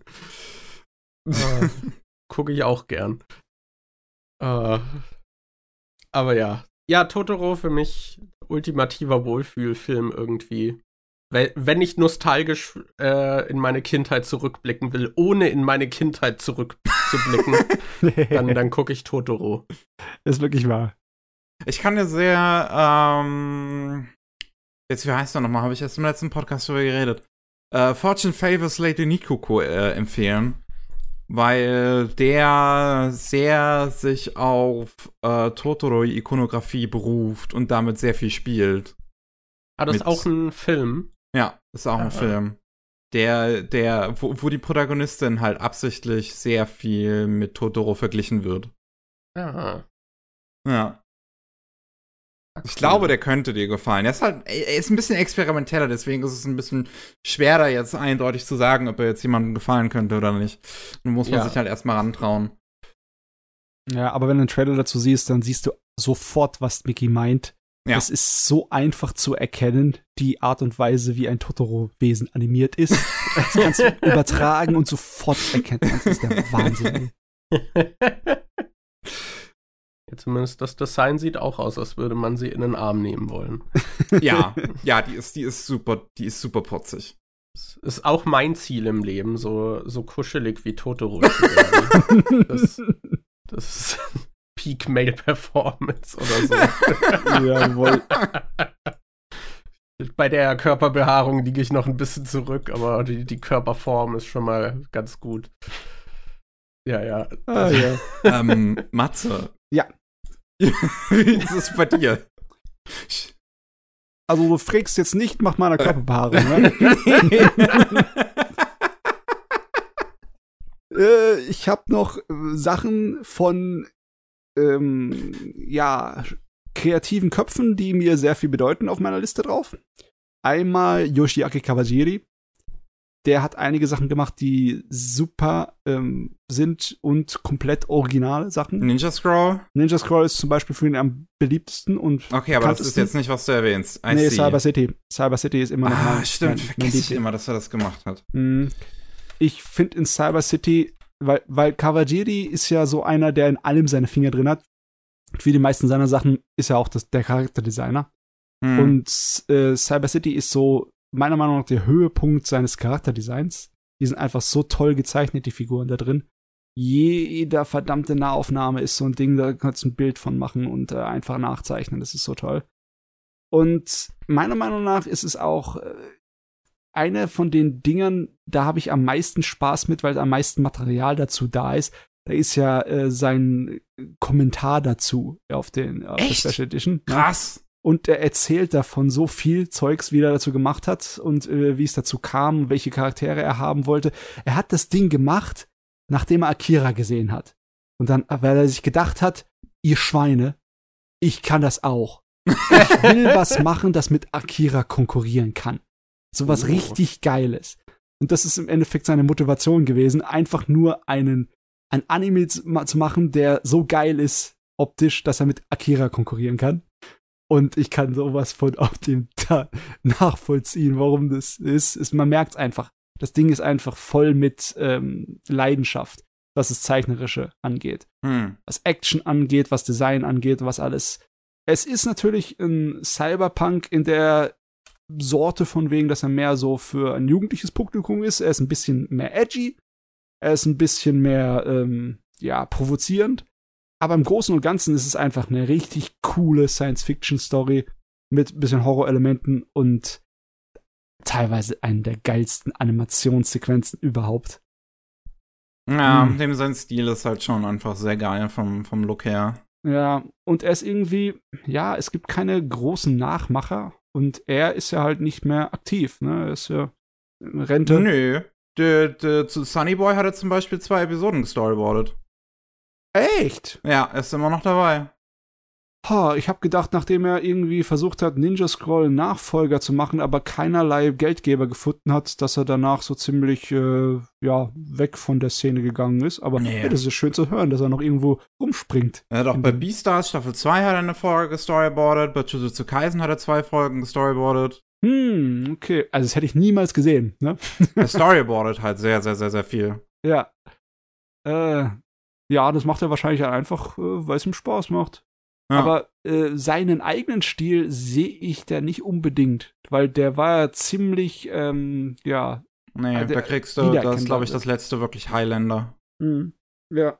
Nee, Highlander war das sein letztes Projekt, wo er, aber das ist halt so, ne? Ich glaube, der wird auch nie wieder ein Projekt groß machen, weil er macht halt immer alles. Und ich glaube, der ist ein bisschen zu alt dafür, alles zu machen. Ja. weil der animiert so viele Szenen, der macht die ganzen Charakterdesigns und natürlich ist er auch der Regisseur und der Schreiber für vielen Sachen.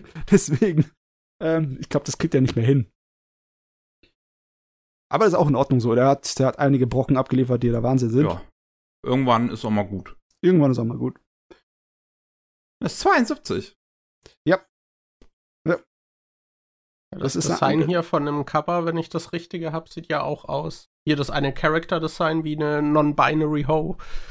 Ähm, ja, das Gibt ist eine sehr ein, grüne Figur da drin, ja. Das ist ein typischer Visual K Rockmusikstil, wie Mhm. der Mann da äh, aussieht. Auch mit seinem äh, Make-up und mit seinen äh, ähm, Nägeln, mit den roten schön.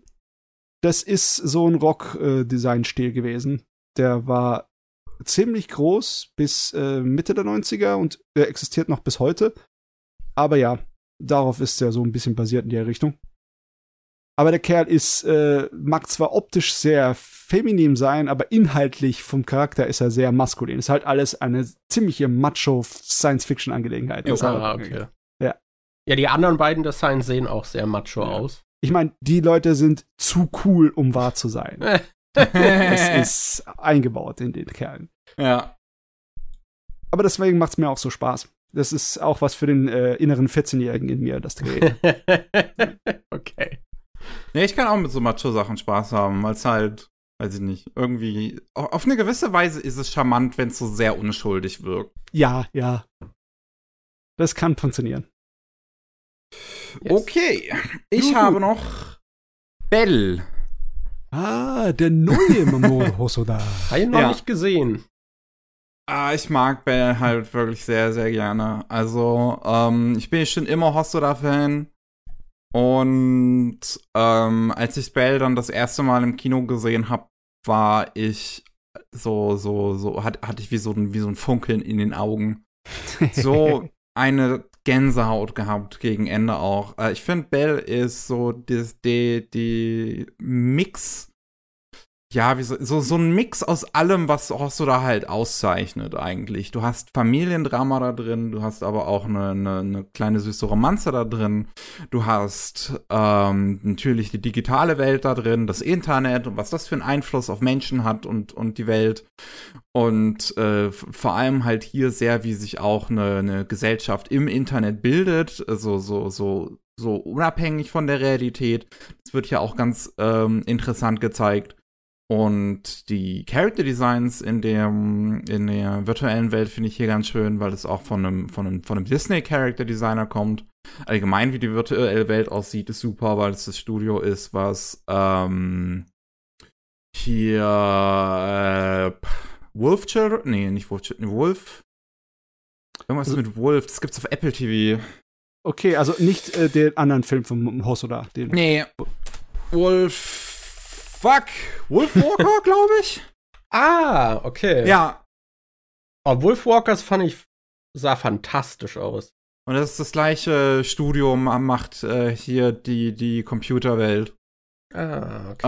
Ähm, und deswegen, ich finde, Bell ist, ist rund, äh, ist äh, super rund. Äh, wirklich, ist ein Ball einfach. Ja. Es wirkt auch wirklich wie eine Art von Best-of, auch wenn ich noch nicht gesehen habe, die Elemente sind einfach drin, ne? Weil es muss ja auch das Bestienwesen mit dabei sein. Also, wenn man ein bisschen bösartig ist, könnte man behaupten, dass der Hosso da ein kleiner Furry ist und man könnte genug Beweise irgendwie anschleppen, die nicht leicht widerlegbar sind. Aber ja, nee, äh, wirklich so ziemlich alle Themen, die ihr vorher schon mal gearbeitet habt, die sind hier mit drin. Und wenn, also ich schenke Mickey schon Glauben dahin, dass er es geschafft hat, das alles noch mal so zusammenzuwetzen, dass es sich nicht Mhm. anfühlt, als hätte, würde er einfach nur dieselben Fußspuren wieder ablaufen, sondern es ist was Neues und Ja. trotzdem was es ist halt dadurch was Neues, dass es das alles verbindet, was er halt vorher gemacht hat. Ja. Ich kann halt verstehen, wenn Leute das, das, da- in dem Sinne flach finden, dass es sich halt nicht auf eine Sache schafft zu konzentrieren. Ähm, aber ich finde gerade das macht den Film stark. Dass du, du bei, bei Hosoda hast du immer vorher diese ganzen Elemente gehabt und ähm, so, so, aber so, auf so eine gewisse Weise getrennt. Also selbst Summer Wars, das eine große Familiengeschichte ist, aber auch das Internet groß behandelt, Ja, sind ja. es, wird das Internet auch noch mal eher als Vehikel in Summer Wars genutzt, um noch mehr diese, diese Verbundenheit auszudrücken und nicht wirklich als ein Story-Element. Ja. Irgendwie fühlt sich schon an, als wäre es der Avengers unter den Hosoda-Filmen, ne? so ein bisschen, ja. Ja. Und die Musik in dem Ding ist halt wirklich super. Also ich habe ihn auf Japanisch geguckt, die beiden Male, wo ich im Kino war. Was ähm, konntest du nicht Lara Trautmann lauschen? Ich habe halt, also ich weiß, dass sie gut singen kann, weil ich habe schon mal was von ihr gehört und fand es nicht schlecht. Aber irgendwie, wo ich halt, das erste Mal habe ich es halt auf Japanisch geguckt, weil das halt bei der Nippon Connection war und die es halt nur auf Japanisch gezeigt haben. Mhm. Und seitdem traue ich mich halt an andere Synchros von dem Ding nicht ran, so ein bisschen. ja, kann ich verstehen. Okay. Ich werde ihn auf jeden Fall noch gucken. Ich hoffe, er wird mir besser als Mirai gefallen. Oh, Oh, hat dir Mirai. Mira nicht gefallen? Nee. Ah, schade. Oh, das finde ich schade. Mirai hat, finde ich, ein richtig, richtig gutes Ende. Also ich mag Kinder, aber das, das Kind in Mirai habe ich hassen gelernt. Ah, okay. Also ich kann es verstehen. Ich kann es verstehen. Beim ersten Mal habe ich Mirai auch noch nicht so sehr gemocht. Als ich das zweite Mal Mirai geguckt habe, ist es, glaube ich, zu einer meiner Lieblingsfilme geworden von ihm. Oh, okay, okay. Ja. Aber ich Ja. kann es auch nachvollziehen, dass du das Kind hast. Das ist absichtlich so, das, weil das ist sehr realistisch. Ja, ey, das, das ich, ich, hat- ich glaube, wir hatten damals auch in einem Podcast mal drüber gesprochen. Und da, da meinte ich, das ist so ein Film, den zeigt man äh, jungen Menschen, die Eltern werden wollen, damit sie dann keine mehr werden wollen. Oh Mann. Weil wenn du, wenn du so ein Arschlochkind bekommst, dann hast du halt einfach verloren, weißt du. Gott So. im Himmel. Uff. Oh, aber ja, das, ich hoffe, Bell wird mir besser gefallen. Aber vielleicht äh, wird Mirai bei einem Rewatch irgendwann auch besser. Also, oh Mann. Jo, äh, was, was, was hat dir denn auf jeden Fall schon mal besser gefallen als, äh, als, als Mirai MJ? Was hast du denn noch? Ähm, ich habe hier noch, das ist so ein bisschen, da habe ich sehr, sehr weit hinten aus meiner Erinnerung was rausgegriffen. Okay. Es, deswegen, ich krieg nicht mehr so viel dazu zusammen, aber ich weiß, dass ich damals starke Emotionen empfunden habe, und zwar Anohana. Ah, ja. okay. Ja. Ja, das, ich habe das damals, glaube ich, auch am Stück geguckt und geweint und fand es super. Und ich weiß noch so ungefähr, um was es geht, aber ja, das, es sind sehr verschwommene Erinnerungen. Ich habe auf jeden Fall noch so ein paar Szenen im Kopf, gerade das Ende, aber Ja, ja. das so viel kriege ich da nicht mehr. Ich hab's weiß gar nicht mehr, was die- nicht gesehen. Was war die Ausgangslage der Story? Dass Die das Mädel Ausgangslage gestorben war. Genau, genau. Also die, die, das waren es jetzt insgesamt dann zu fünft. Ach, stimmt, Und- und, der eine konnte sie noch sehen, ne? Ja, ja. Ah, ja, okay. Okay, Also- ja, das war auf jeden Fall bittersweet. Ja, Ja, sehr. Es ist halt sehr Mario Okada, ne? Es ist für mich, geht ein bisschen zu sehr in Melodramatik rein, aber ich muss zugeben, es war sehr effektiv. ja. Und es ist Definitiv. auch, glaube ich, es ist einer der letzten Anime auf eine Machart, die wir halt heutzutage nicht mehr bekommen, wo noch sehr viel mit Layouts gearbeitet wurde. Da gibt es einen sehr tollen Artikel von Kevin von Sakuga Gaburo auf Sakuga Blog. Ähm, und Layouts kriegst du halt einfach in der heutzutage, in der, in der Anime-Industrie halt heutzutage auf die Art und Weise nicht mehr, wie es in den 90ern noch gemacht worden ist, oder, oder halt im Prinzip von Anfang an Hm. durch die, durch die digitale Entwicklung. Ähm, und, und Anohana hat es halt noch extra mit reingebaut, so, obwohl sie digital gearbeitet haben, dass sie halt äh, Hintergründe in sehr vielen Layers gearbeitet haben, ähm, um ja, das halt besser aussehen zu lassen. Ja, irgendwie, das war doch auch so, dass das so eine Art von, ja, wieder so eine, äh, eine Gruppe war, so eine Art von Künstlerdetektiv, äh, Kollektiv, das sich zusammengesammelt hat für dieses Ja, Gerät, ne? Also für Anohana, das, das, das Anohana-Team äh, haben wir danach noch, ähm, was war das? Äh, äh, Anthem of the Heart Mhm. gemacht und der dritte Film fällt mir jetzt gar nicht mehr ein, weil den habe ich auch nicht so sehr gemocht. Mhm. Blue Sky, irgendwas mit Blue Sky hieß der irgendwie so. Oh, ich weiß es auch nicht mehr. Es tut mir leid, weil ich bin halt nicht so der große ähm, Mario Okada-Film. Ich glaube, die hat bei jedem da geschrieben, oder? Ja. Ich musste gerade ein bisschen lachen, weil bei Mal auf der Seite es äh, stehen unten so Listen, in die es reingepackt wurde. Und Okay. hier ist eine Liste Anime that don't sexualize women. ähm, das stimmt aber nicht. Okay, ja, okay, das stimmt schon, aber äh, da ist schon der eine oder andere Gag mit dabei. Ich meine, das, das eine Mädel hat den Spitznamen Anal. ja. I see. Ja. Ah ja, den habe ich sehr gut in Erinnerung, aber ist halt ewig her, dass ich den geguckt habe. Ich kann es auch mal rewatchen, glaube ich. Das würde mir zwar sehr wehtun, wahrscheinlich wieder. Ja. Ähm, das, das, das ist es halt. Sowas, sowas rewatcht man nicht gerne. Weil man, So man weiß, was für Schmerzen man sich ist so. einlässt. Oh ja, genau, oh ja. Letzte Glühwürmchen auch so ein, Gerät, so ein Gerät, ne? Das ist auch so ein Film, so, ah, jetzt muss ich ihn zehn Jahre nicht mehr sehen, aber es war gut. Ja, du, ich, ich finde es sowieso der Wahnsinn, dass ich letzte Glühwürmchen mehr als einmal gesehen habe. Ich weiß, frag mich nicht, wie ich das überlebt habe, aber ja, so. Solche Sachen gibt's. Ach Mann, ey. Ah. Ja, was Mathe. haben wir denn noch? Ja. Ähm, bin ich wieder dran? Ja. Ja, okay. Äh, bei mir geht's jetzt in Richtung Kenichi Sonoda. Eine von den Charakterdesignern, die, als ich angefangen habe, Anime zu sammeln, äh, mich beeinflusst hat. Beziehungsweise da war das erst so ziemliche Design, wo dem ich ein Fan war. Der hat eine Menge Zeugs gemacht, Ende der 80er. Und im Science-Fiction-Bereich besonders. Eine von den Designs war zu Bubblegum Crisis. Ah, okay. Äh, eines von den ersten Dingen, das ich in Deutschland auch gesammelt habe. Das ist ein sehr cooles Gerät. Ist im Endeffekt ein Cyberpunk Light. Geht um vier Mädels, die mit Iron Man-artigen Anzügen in äh, so einer Cyberpunk-Zukunft äh, Jagd auf wild gewordene und durchgedrehte Cyborgs machen. Weil du hast logischerweise so eine Cyberpunk-Welt, wo halt äh, Konzerne riesige Macht haben. Wird aber auch relativ gut erklärt. Also äh, Hintergrundgeschichte, auch wenn sie nur so ganz schwer aufzutreiben ist, durch kleine Mini-Einschnitte, ist so, dass äh, in Japan wirklich das große Erdbeben kam, dass man befürchtet, dieses Mega-Erdbeben, ne, dieses Jahrhundert-Erdbeben, Mhm. oder Jahrtausend-Erdbeben. Und für den Wiederaufbau haben da sehr viel äh, diese neumodischen Cyborgs, die Boomer.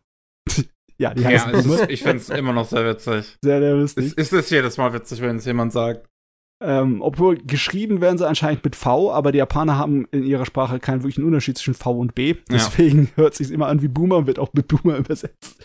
Die haben halt für den Wiederaufbau gesorgt. Das hat denen so einen dermaßen wirtschaftlichen Aufschwung gebracht, so ähnlich wie nach dem Zweiten Weltkrieg, Wiederaufbau, und hat halt Genom zu, ja, einen der wichtigsten Konzerne für die ganze Welt gemacht, weil halt die hatten die Technologie, um das zu bauen. Und ja, die sind halt jetzt so mächtig, dass sie machen, was sie wollen. Da gilt auch so, ähm, ja, im Sinne von wegen nicht, nicht wirklich warten, ihre Viecher, bis sie durchdrehen oder einfach mal sie absichtlich durchdrehen zu lassen, um zu sehen, wie die Polizei sich gegen sie behauptet, weil da sind eine Menge Militär-Cyborgs auch dabei. Das kann sie machen, weil sie auch die Polizei bezahlen, ne? die AD Police, die extra gebaut wurde, nur um gegen marodierende Boomer zu kämpfen. Äh, es ist also ein sehr Cyberpunk-artiges äh, Ding und unsere Hauptcharaktere sind so eine Art wie, ja, so, so, ja, wie Söldner, nicht unbedingt. Sie nehmen zwar auch Arbeiten an von Militär und so, äh, für Söldnerarbeiten, lassen sich gut bezahlen, aber größtenteils sind sie so ein bisschen Batman-mäßig, halt so, so Selbstvollstrecker, die ah. auf Boomerjagd machen. Aber ich ja, finde, das ist halt auch so ein Stil. Ich gucke das an und denke direkt an 80er, 90er, weil es irgendwie so ein Stil ist, den man nicht mehr bekommt. Ja, ist halt so. Ähm, Aber der halt trotzdem sehr eigen einfach ist. Die Serie an sich ist sehr eigen, besonders weil, wie viele andere OVAs der Zeit, hat, äh, durchläuft die so eine Entwicklung stiltechnisch. Und je nachdem, was für Regisseur und Gruppe hinten dran ist, sehen sie auch teilweise ziemlich anders aus. Ah. Und sie haben halt äh, den Nachteil, dass sie unvollständig sind. Die Original-OVA war irgendwie geplant auf 12, 13 Episoden und dann haben sich die Produktionsteams miteinander verkracht. Aber das war so erfolgreich genug, das Gerät. Besonders weil sie es als Mediamix gemacht haben mit, mit, mit Menge Musik und Zeugs, dass halt viel danach gekommen ist. Viele OVAs, viele, also extra Fernsehserien und äh, Spin-offs dazu zu der AD Police und alles. Also, das hat schon einen Rattenschwanz hinter sich hergezogen, das Gerät. Und ich find's heute immer noch super. Es ist so toll anzusehen, wie sie anfangen. Da sieht's aus wie ein Amateurprojekt in der ersten Folge, wie gut ah. gemacht ist. Und dann ab, ab Episode 5 und 6 wird's so teilweise zu dem bestgezeichneten animierten Zeugs, das du zu der Zeit bekommen kannst.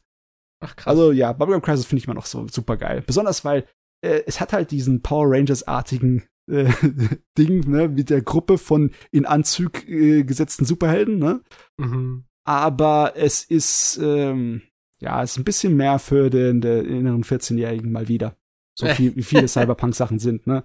Es ist halt äh, coole, sexy Mädels, die auch ab und zu mal so ein bisschen Umkleideszenen dabei haben, ne? Die dann halt massenweise bösartige Cyborgs zu Schrott kloppen. Und zwar wirklich kloppen, ja. Die, die batschen sie einfach zusammen, bis nichts mehr übrig ist. Nur noch ja, einzelne Schrauben und Zeugs. Ich sehe hier gerade auch einen GIF von einer Blondine, die singt, die genau diese Rockerfrisur hat von deinem letzten Pick. Diese, ja, ja. diese das, aufgepuffte. das ist tatsächlich eine, eine, Perücke, die sie aufzieht zum Singen. Das ist die ah. Hauptfigur, die Pris. Die ist natürlich eine Rockerin, weil es ist eine Cyberpunk-Geschichte. Ja, natürlich. Und die hat eigentlich eine Biker-Tolle. Ne? Ah, hat so okay. Haar, das nach vorne geht. Ist wirklich sehr 80er. Ich müsste es auch, das ist auch noch so ein Ding, was ich noch gucken muss, gerade weil die Musik von dem Ding mega geil ist. Ja, die Musik ist das, was am wirklich am besten über die Jahre überdauert hat. Ist halt so, so dieses 80er, 90er Synto J-Pop, das finde ich mega geil. Ja, es kopiert auch sehr viel beim amerikanischen Kino. Es gibt einen amerikanischen Kinofilm namens Streets of Fire. Und da sind, glaube ich, ein oder zwei Songs direkt von sozusagen umgewurschtelt worden für äh, Bubblegum Crisis. Ja. Also es ist voll in dem Zeitalter äh, und dem Zeitgeist von dieser Rockzeugs-Sache, ne? Rock-Oper-mäßig. Ist geil. War cool.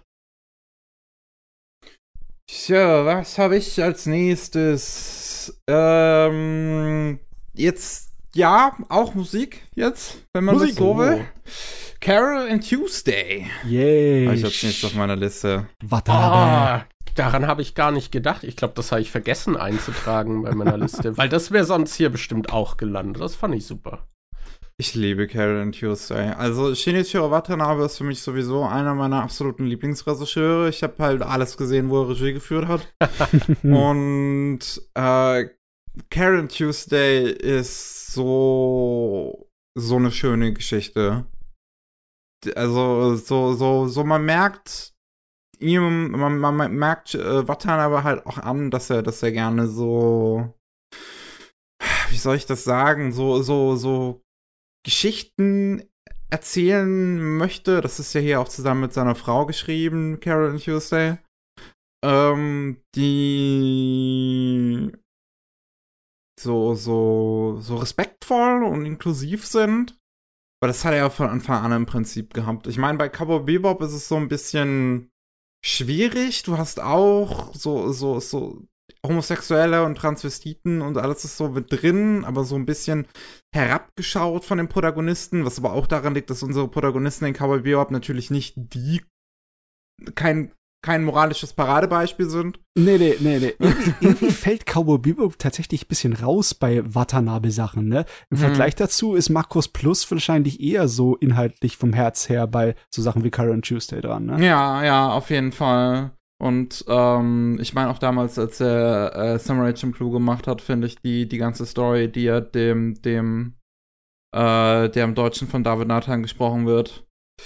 Ja, äh, ja. Mugen. Die Mugen. Ja, auch, äh, auch sehr cool. Und, und hier ist halt auch, das ist so eine, so eine, so eine Zukunft, ähm, wo halt, ja, die AI herrscht über Musik weil das, das werden wir wahrscheinlich auch noch durchmachen demnächst. Jetzt ist es oh, gerade jetzt ja. ist es gerade Bilder, als nächstes ja. haben wir dann Musik.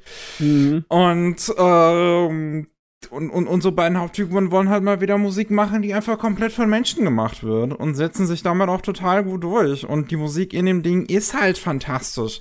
Die ganzen Musiker, die er rangeholt hat aus wirklich den verschiedensten Nationen, auch einfach weltweit, mit den verschiedensten Stilen, ist mega geil. Und ähm, die, die, die Figuren finde ich super. Und, und wie gesagt, diese, diese Aspekt, äh, so, ich meine, das Ding verwandelt sich in eine super politische Geschichte ab der zweiten Hälfte. Weil es ja wirklich aktiv darum geht, ähm, so, so, so gegen Rassismus zu sein, weil auch ähm, von, von der Tuesday, die Mutter ist Präsidentschaftskandidatin und die ist halt so super Trump-mäßig unterwegs. Und ähm, dann wollen die halt Musik machen, auch so zur Unterstützung von, von, von Leuten, die, ich glaube, vom Mars kommen, war das, glaube ich, irgendwie so. Hier wird halt nicht so, so, ich hier wird dieser, dieser, dieser Rassenkonflikt halt mit, mit Menschlinge gegen Marslinge dargestellt. Ähm, und du, du, du hast aber auch so bisexuelle Figuren. Ich finde es total toll, diese eine Szene, wo, wo die bisexuelle Frau, äh, so eine Produzentin, die beiden Hauptfiguren halt fragt, ey, habt ihr eigentlich einen Partner? Und das ist halt wirklich so auch geschlechtsneutral direkt formuliert. So habt ihr eigentlich eine, mhm. eine, eine Sex, irgendwie einen Liebespartner. Ähm, und äh, du hast auch eine Non-Binary-Figur, deren Geschichte super interessant ist und gut geschrieben ist und die Musik, die diese Non-Binary-Figur macht, holy fuck, ist die gut. ähm, ja, ich, ich liebe diese Serie. Ich finde sie super ich meine, wenn du da durch Sokogaboro durchblätterst, da finde ich immer diese Szenen so geil, die direkt sich an alte Musicals anlehnen. Ne? Wenn sie einfach durch die Straße laufen, dann spontan ja. irgendwie Tanzeinlagen haben, die direkt so aus äh, so West Side Story oder sowas rauskommen könnten. Das ist sehr, sehr geil. Ja, es hat, es hat halt auch einen sehr schönen Vibe. Also es ist so ein, so ein sehr herzallerliebster positiver Vibe, wo dann halt schon auch viel Drama drin ist und holy shit, das Ende, ey. Also mir, mir, mir fiel's, mir fiel's danach so schwer, dieses, dieses Lied mir nochmal anzuhören, was sie dem Ende spielen. Das, die, die, die Serie sagt ja von Anfang an, dass es auf dieses sieben Minuten Spektakel hinausläuft. Und es ist ein richtig gutes Lied. Und ich habe das danach nicht hören können, ohne zu heulen.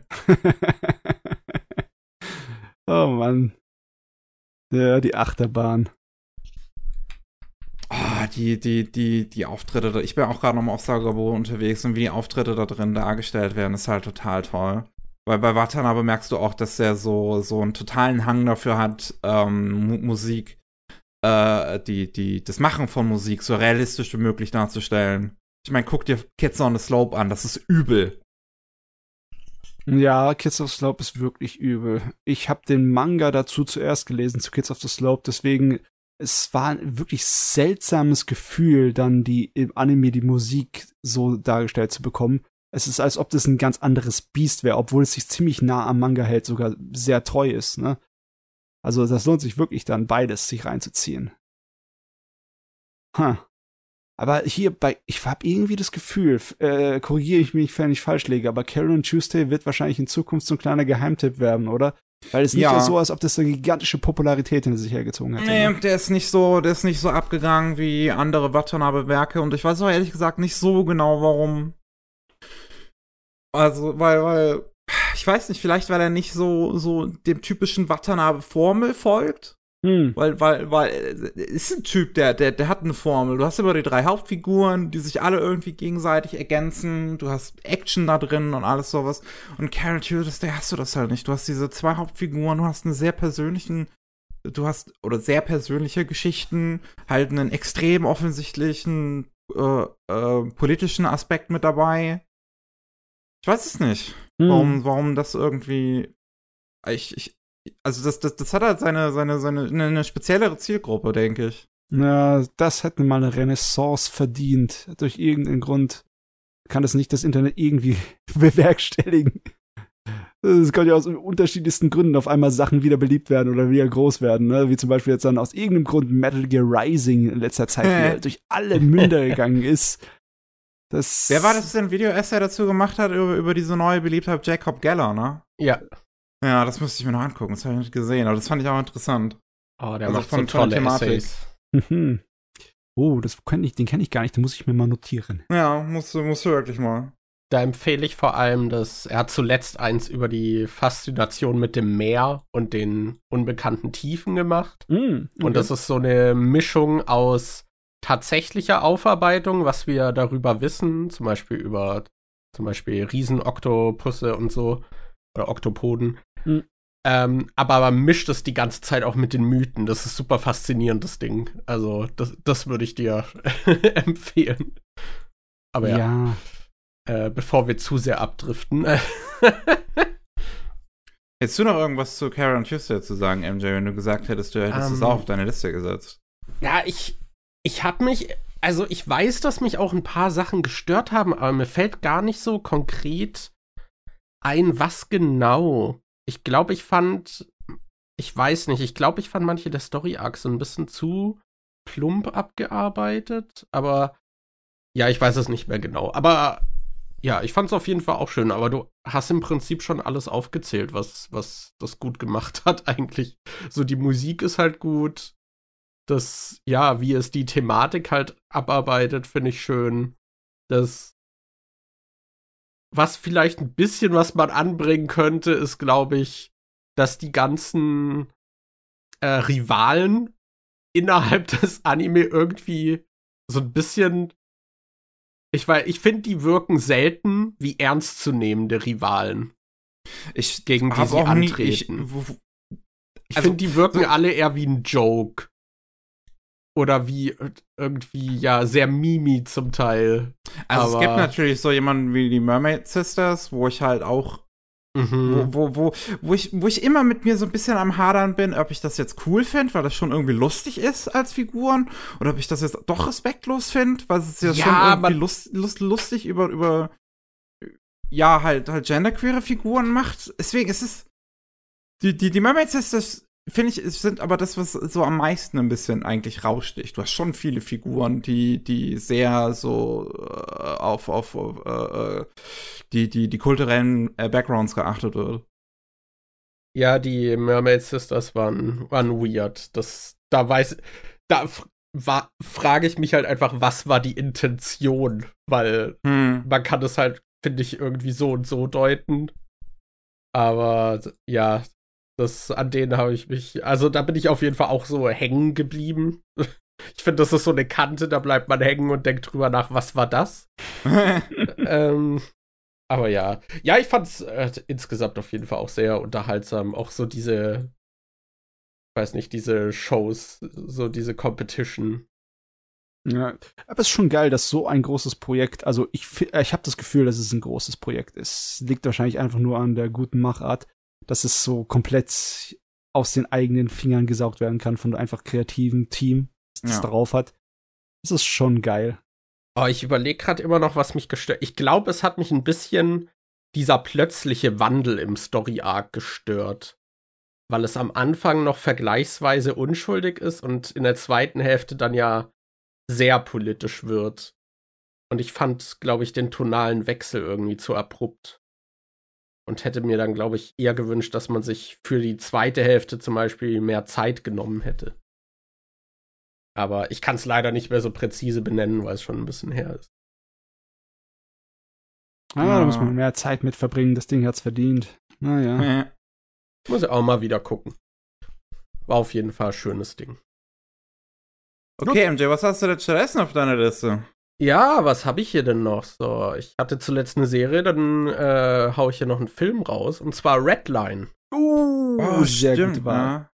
Sehr gut das, war. Das ist ja, also dass das überhaupt existiert, diese Animation in dieser Art, ist ja absurd, finde ich schon fast. Ja. Und der Film hat halt, der hat Style, der hat diese, dieses unglaubliche Geschwindigkeitsgefühl gepaart mit diesen Animationen. Das, es ist super überdreht. Ich finde, das ist einfach, ich finde, das ist auch so ein super Film für, den will ich immer Leuten zeigen, die mit Anime sonst nicht viel zu tun haben. Ja. Weil ich finde, das ist so ein super Einstiegsding, was aber gleichzeitig trotzdem auch so diese, diese Faszination von Animation vermittelt. Aber hm. so von der Story her auch sehr zugänglich ist. Ah, Mann, ich habe das Ding genossen. Ich wusste gar nichts über die Geschichte von dem Gerät. Aber als ich dann gelesen habe, dann äh, ist mir schon klar geworden, dass es hier auch auf meiner Liste muss. Ist auch auf meiner Liste, Redline. Yeah! Ah, cool. Weil, wieder eine, eine Übereinstimmung bei euch beiden. Ich finde es ja, witzig. Weil, Alter, das kann nur passieren durch reine Leidenschaft. Wenn jemand wie so ein Blöder sieben Jahre lang an so einem Ding produziert, an einem komplett eigens zusammengebastelten. Ich meine, bei Redline ist ja auch so, dass es in dem eigenen Universum, das der Koike sich zusammengebastelt hat, drin. Der hat ja davor schon kurz Anime gemacht in demselben Universum und dessen Figuren kommen auch in Redline vor. Das ja, ist. Trava, äh, Fist Planet. Ja, ja. Das ist äh, das ist geil. Das ist also komplett auf dem eigenen Mist gewachsen und dann einfach nur aus der Liebe zu den geilsten Zeichnungen, die er hinkriegen kann, gemacht. Und das ist auch einer der, ähm, ähm, wie heißt nochmal, also schon äh, talentiertesten Zeichnern, die man im Anime-Bereich hat. Koiga also, ist geil, ja. Ja, einige von den Szenen, die er an der Animatrix gezeichnet hat, die sind immer noch so genial. Ich schätze er, diese Skateboard-Szenen, denke ich mal. Hm, ich weiß nicht, ob es die waren, aber er hat die Episode mit dem äh, 100 Meter. Ah, mit dem Renner, gemacht. okay, ich sehe es gerade. Ja. Und da ist da ein Cut drin, eine Einstellung, wo der eine einen Dings an, äh, wie heißt nochmal, ein Kreuz wirft. So, ein, so ein Anhänger, weißt du? Ich gerade nochmal gucken. Das ist in, in Slow Motion gemacht, in Zeitlupe. Und das ist so geil animiert und das hat der Mann allein gemacht. Das ist, äh, das ist ein Beweis dafür, dass er ein einfacher König ist von dem ganzen Ding. Ja, stimmt. Ich guck's mir, ich, ich hab's gerade nochmal auf Sagagaboro hier offen, die, den, den Kurzfilm. Mhm. Ja, doch, das ist 100% Korke. Ja. Also ja, geile Sache. Inhaltlich auch geil. Inhaltlich finde ich zum Beispiel die Hauptfigur voll sympathisch. Ne? und seine äh, Beziehung mit dem Mädel ist richtig toll. Weil im Endeffekt ist er, ist er so ein Fanboy, ne? Von ihr. Sie ist der Grund, warum er den ganzen Scheiß macht. Und das finde ich so putzig, das ist das Herrlichste, echt, ey. Äh. Plus er ist halt ein totaler Biker, also so, so eine totale altmodische Rockerfigur, also mit, mit der ganzen äh, Schnulze in der Frisur drin, als wäre er direkt aus den 60ern rausgekommen, ne? Ja. Das ist herrlich. Es gibt so viel an dem Ding, das ich toll finde. Und die Optik ist eigentlich nur das, das Einfachste zu erwähnen, ne? Weil es ist halt. Oh, aber es ist halt, ey, jedes Bild, was ich hier ne? sehe, ich denke mir, boah. Gleich nochmal angucken. ah, ja, das. Wenn du die Optik magst, dann würde ich dir aber auch sehr empfehlen, Koikes Lupin-Filme zu gucken. Ja, die sehen halt auch gut. fantastisch aus. Okay. Die gibt's auf Crunchyroll. Hm. Ah. Ja, muss ich mal reingucken. Und halt gerade, ey, gerade der Goemon-Film ist halt richtig geiler Scheiß. oh Mann, ey, ich, ich wüsste echt gern, dass es Take, äh, Koike muss unbedingt einen Nachfolger heranziehen. Also dieser Zeichenstil darf nicht verloren gehen und diese Animationskunst. Das muss für immer existieren. Ja. Kann ich nur 100% so unter unterstreichen. Ja. Ist ein geiler Typ. Äh, schön, dass wir uns einig sind. ja, da wir eine Überschneidung hatten, Miki, wirst du weitermachen? Ja, äh, was hab ich noch? oh, er lacht, sie lacht. Äh, ja, das Schöne ist jetzt an diesen letzten drei Dingern, also an den, also eben mit Carolyn Tuesday zusammengenommen, die letzten drei Dinge, die ich halt hier stehen habe, ist halt alles Watanabe. Jawohl! das heißt, als nächstes kommen wir zu Space Dandy. Yeah! Space! Space Dandy ist ja, ist halt Watanabe und Shingo Natsume. Das heißt halt auch nochmal unser Sunny Boy, Boy. Mhm. Sunny Boy Boy. Und, ähm, ich liebe Space Dandy so sehr. Also, es, das ist auch so ein Ding, wo ich tatsächlich, obwohl ich das damals beim ersten Mal schon sehr mochte, wo ich es geguckt habe, jedes Mal, wo ich nochmal drüber nachdenke oder tatsächlich, wo ich es ja vor nicht allzu langer Zeit rewatcht habe, nochmal komplett äh, etwas, was ich immer mehr nochmal zu lieben lerne. Weil das so ein, ja, das, das so ein einzigartiges Ding ist. Auch einfach in, in, in der modernen Anime-Szene wo so viele unglaublich talentierte Leute dran gearbeitet haben und alle halt ihre eigenen Episoden irgendwie spendiert bekommen haben, um halt einfach mal das Geilste zu machen, was die sich hätten ausdenken können. Und deswegen muss ich Space Down nicht hier draufpacken, weil das Ding hat eigentlich keine schlechte Folge. Das ist 100, es ist 100% episodisch und durch die drei Protagonisten hast du halt so, so, so, das ist halt der Faden, den es nie gibt. Und der Rest ist einfach nur was hat die Person, die diese Episode äh, zugeschrieben bekommen hat, sich gerade hat ausfallen lassen für dieses Weltraum-Szenario. Und es ist, es ist halt wirklich mega geil. Und du hast äh, die, die verschiedensten Dinge drin. So, du hast halt auch eine Redline-Episode im Prinzip in der Serie. Ja. Mit einem richtig geilen Weltraumrennen.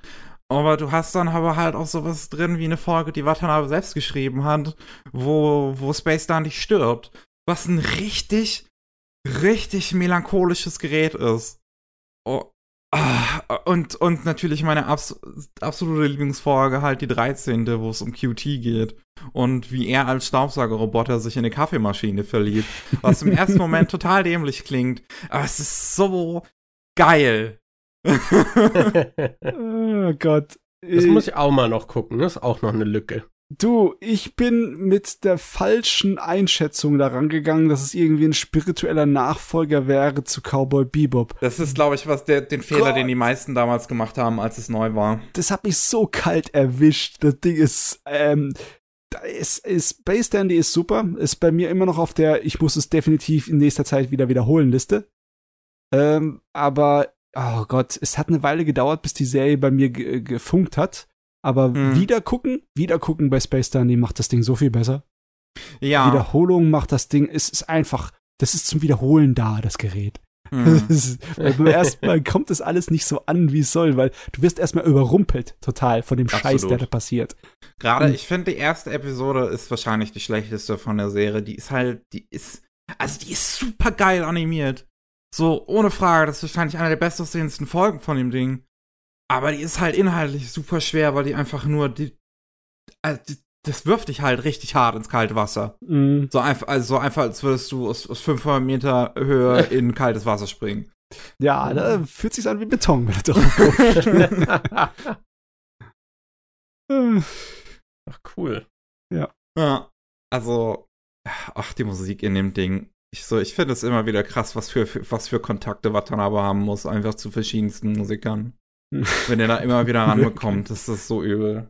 Aber es, er hat, scheint er irgendwie immer schon gehabt zu haben, ne? Hm. Selbst bei seinen ersten Dingern ist die Musik der Wahnsinn, experimentell und super und klasse.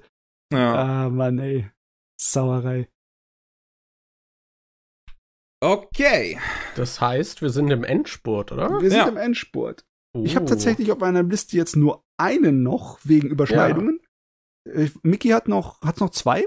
Einen. Auch noch einen. Okay, ja, okay, okay, dann passt ja, passt okay. ja, passt ja. Ja, dann hau ich mal raus. Bei mir ist der letzte Eintrag Odd Taxi. Oh ja. Oh. Auch was sehr Aktuelles? Ja. Oder, ja, okay. Ich, ich dachte so, so Corona-Zeitwahrnehmung, das hätte auch von 2019 sein können. Aber nein, es ist von 21. Jo. Oh, ja, ich weiß gar nicht, wie man das beschreiben soll. Man, man begleitet einen, einen Taxifahrer in einer Welt, in der alle irgendwie so Tiermenschen sind oder eigentlich Tiere, die halt ja auf zwei Beinen laufen. Äh, und halt alle sehr unterschiedlich auch dadurch charakterisiert sind.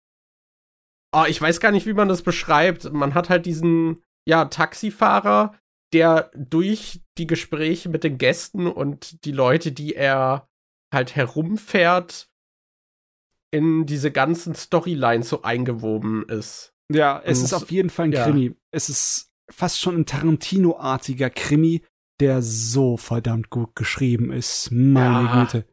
Also, Egal, was für Preise es für Drehbuchautoren geben könnte, der hat alle verdient. das, das war echt eine Qual, wöchentlich zu gucken. Und ich, ja, die- mit dir, ja. Die Serie hat ja auch noch dann so einen Twist am Ende, den fand ich auch sehr cool. Das, ja. ich weiß, also das war wirklich ein, ein Genuss, jede Woche diese Folge zu gucken. Und man hat halt auch sehr lange Gespräche zwischen denen teilweise, die aber halt so gut geschrieben sind, dass man ihnen sehr gerne beiwohnt. ja, die Dialoge sind die Action-Szenen in dieser Serie und die sind Ja. geil. Ja, ja. Ah, das. Ey, auch diese ganzen Designs, das. ich finde die alle so gut. Die ja, die, die, die Stimmen sind halt auch, die es arg rausreißen bei dem Gerät, ne? Die Figuren sind super besetzt und auch die Verwendung von einigen Leuten, die nicht wirkliche, ja, Schauspieler sind oder Synchronsprecher, sondern einfach so Entertainer und Komödianten, Mm, ne? Ja, die beiden Comedians zum Beispiel, und die Ja. Radiodialoge und sowas, das ist alles sehr gut gemacht. Der eine ist ein Sänger, gell, ein Rapper oder so. Ne? Ja, genau, der Rapper für, für den, den Mafia-Boss da. Und es passt alles so gut. Das ist unverschämt, das ist richtig kriminell. ja, äh, Autotaxi ist wirklich eine Überraschung gewesen damals. Das ist, das ist halt auch einfach die Sorte Anime, die man, die man nicht, nicht, nicht halt wirklich nicht, nicht, nicht oft bekommt. Aber ich habe das Gefühl, irgendwie letzte Zeit dann doch wieder häufiger, ne? So diese, diese, diese Passionsprojekte von so einzelnen Personen, die dann halt einfach mal was richtig Geiles irgendwie die, die Möglichkeit bekommen zusammenzustellen. Ja, Wir haben halt wirklich. jetzt den Baku Kinoshita, der halt normalerweise nicht in Anime arbeitet, ähm, der mit Otaxi einfach so ein, so, ein, so ein Passionsprojekt machen konnte. So, Sunny Boy habe ich vorhin erwähnt, was halt auch so ein Passionsprojekt dann gewesen ist von Shingo Natsume. Ja. So, ähm, ja genau, Licorice Recall hatten wir letzte Season erst, was so ein Pas Passionsprojekt gewesen ist von dem äh, Sword Art Online Character Designer.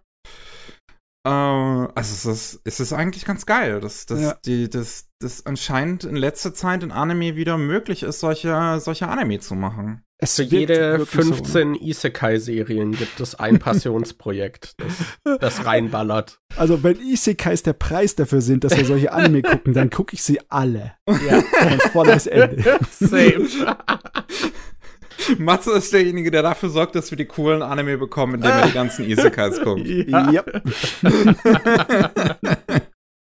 Äh, ich frag mich echt, wie, keine Ahnung, in 20 Jahren über diese Isekai-Welle gesprochen wird. Falls Uh. sie dann vorbei ist. Ja, das, Ja, ist eine gute Frage.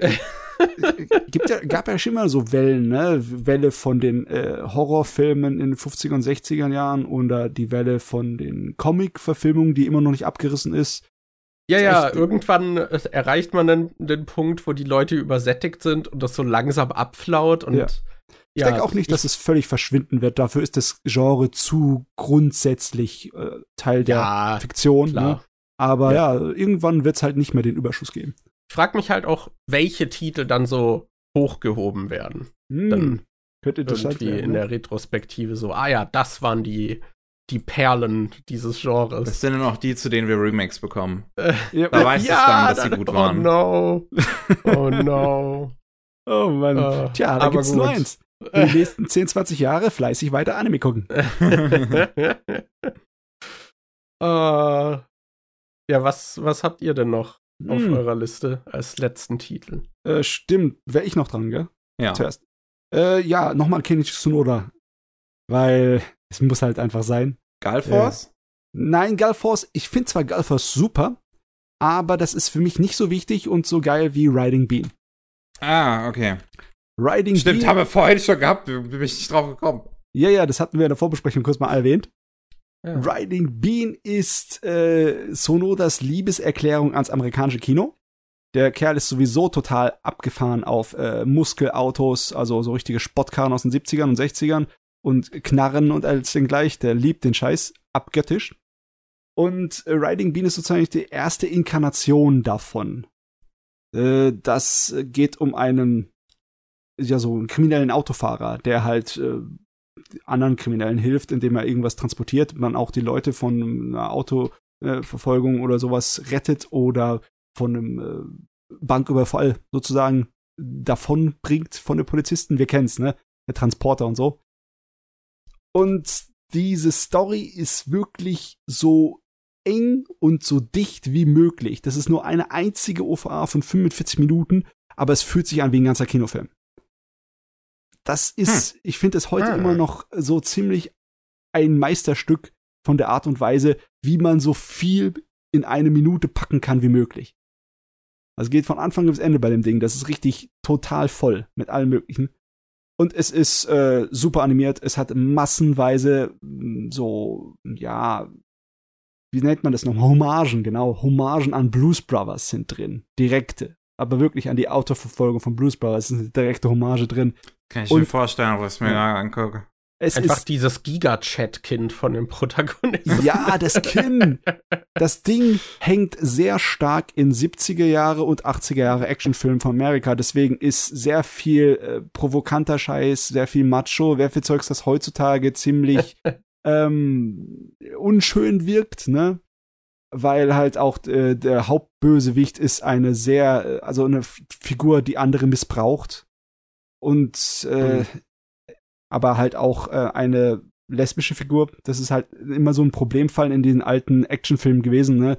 Alles, was irgendwie so äh, feminin definiert wurde oder äh, irgendwie homoerotisch, ist oft entweder nur so eine Wegwerf-Unterhaltungsfigur als Gag oder ist ein Bösewicht. Ne? Mhm.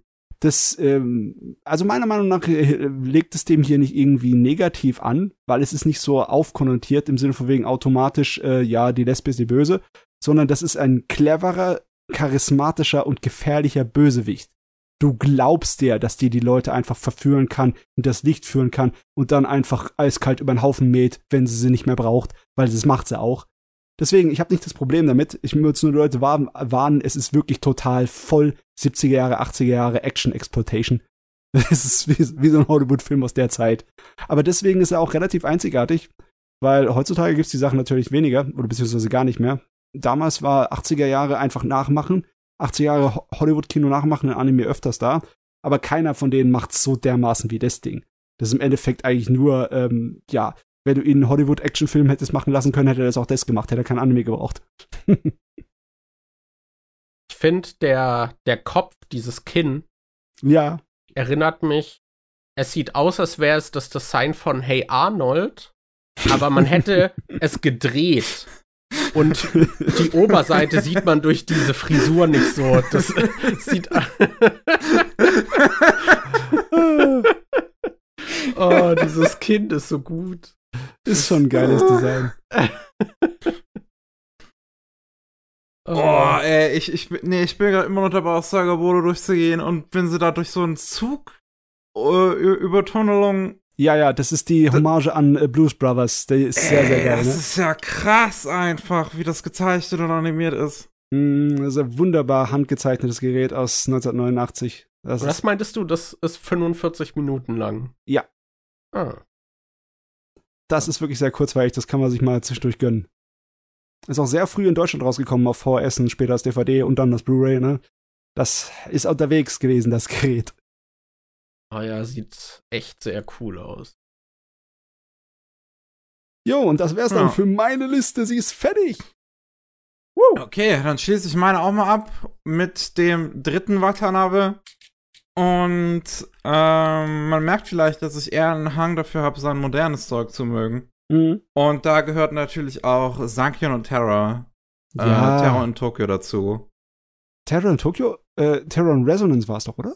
Äh, Terror in Resonance, nee, Terror of, nee, Terror in Residence ist der englische Titel, bei uns heißt es in Deutschland Terror in Tokio. Oh, okay, ja, das wusste ich gar nicht. Ich habe nur die englischen und japanischen im Kopf gehabt.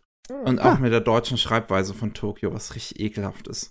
Ey, deutsche, wer hat sich die deutsche Schreibweise von Tokio ausgedacht? Meine Güte. Frag mich nicht. Ist lange her. Ähm, auf jeden Fall. Ja, es ist halt einfach ein richtig geil gemachter Thriller. So, Terror in Tokio. Das, das, das, was ich daran so, so. Das, das ist halt auch wieder so ein runder Ball. Mhm. Weil das, das, das, das ist, also zumindest für mich super schnell einfach durchgeschaut. Es sind Ja. halt elf Episoden und so, so, sobald ich das anfange, will ich es ja auch einfach komplett durchziehen. Weil das so einen schönen Flow hat. Weil, und ist absolute Meisterklasse in Animation ist. Die Musik von Yoko Kano ist unglaublich gut. Ja. Ich meine, die macht sowieso immer gute Musik und ich glaube, das ist nach vor, glaube ich, das letzte so Anime-mäßige, was sie gemacht hat, was immer noch wehtut. Yoko Ja, Kano, come back, please. ähm, aber die, die, ey, der Soundtrack von Terror und Tokyo ist so, so gut. Ich meine, so, so, was, sie- was sie vorher äh, gemacht hat, ist vieles auch mega geiles dabei, so wie Cowboy Bebop halt. Aber ich finde Terror und Tokyo ist, glaube ich, sogar der beste weil ich Mhm. den weil weil weil ich den auch vom Durchschnitt so am, am besten finde. Ich glaube, mein Lieblingslied von ihr ist glaube ich den Cowboy Bebop wirklich. Das das ähm, Endlied in der 13. Folge. Ah Find ja, ich weiß, was du meinst. Ähm, ich habe ja vergessen, wie es heißt, aber ich, Mhm. äh, ich würde sofort wieder erkennen, wenn ich es höre. Ja, aber aber hier ist so der Durchschnitt einfach generell mega hoch, was die Musik angeht. Und dadurch, dass es halt so ein, so ein rasanter Thriller ist, einfach mit diesen Kindern, die eine Message senden wollen und äh, wie das insze- inszeniert ist, finde ich, weil ist, ist geil. Also es ist halt eine Story, wo man jetzt nicht großartig drüber redet, was die Story so besonders macht, sondern das ist was, was ich gucke, um, auch wieder, um es einfach zu genießen. Oh Mann. ich, mir fällt gerade ein, dass es wirklich Ewigkeiten her ist, seitdem ich die Serie gesehen habe. Äh, als ich gesehen habe, habe ich sie so in einem durchgeguckt. Weil es Hm. ist auch so eine Serie zu in einem durchgucken. Ja. Das ist so zum richtig Koma-Klotzen. Hä?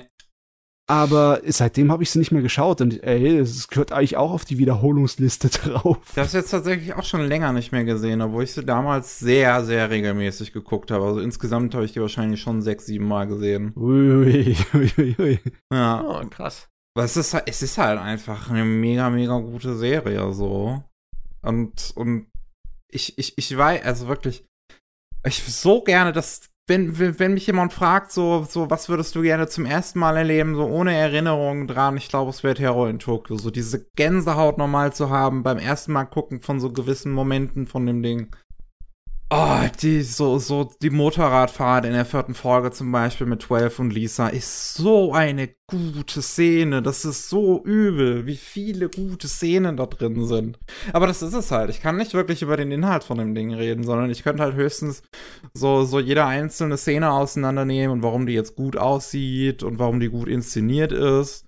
Weil das, das, über die Story lohnt es halt nicht groß zu reden. Es ist halt eine sehr basic, so, so, so Kinder, die eine Message senden wollen, Serie. Es passt vielleicht auch so ein bisschen in den Zeitgeist vielleicht von, von letzter Generation und so, auch wenn sie noch zum Glück noch nicht ganz so radikalisiert sind wie die beiden Jungs hier.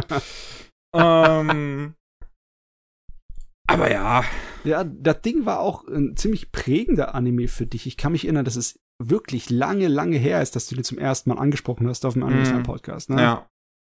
Ja, das ist Geschichte, ganz wichtige. Ja, ich glaube, mit dem verbinde ich halt auch persönlich auch einfach so viel, dass das, das, das, das für mich nicht weggehen wird, dass das einer meiner Lieblingsanime ist. Jo, ja. Na cool. Leute, wir haben's, wir haben's geschafft. Wir sind nicht. durch. Yeah. Mein Hirn war schon vor der Aufnahme matsch, deswegen entschuldige ich mich retrospektiv, falls ich nicht die richtigen Worte gefunden habe. Aber Ey, das macht Wochenendarbeit mit einem.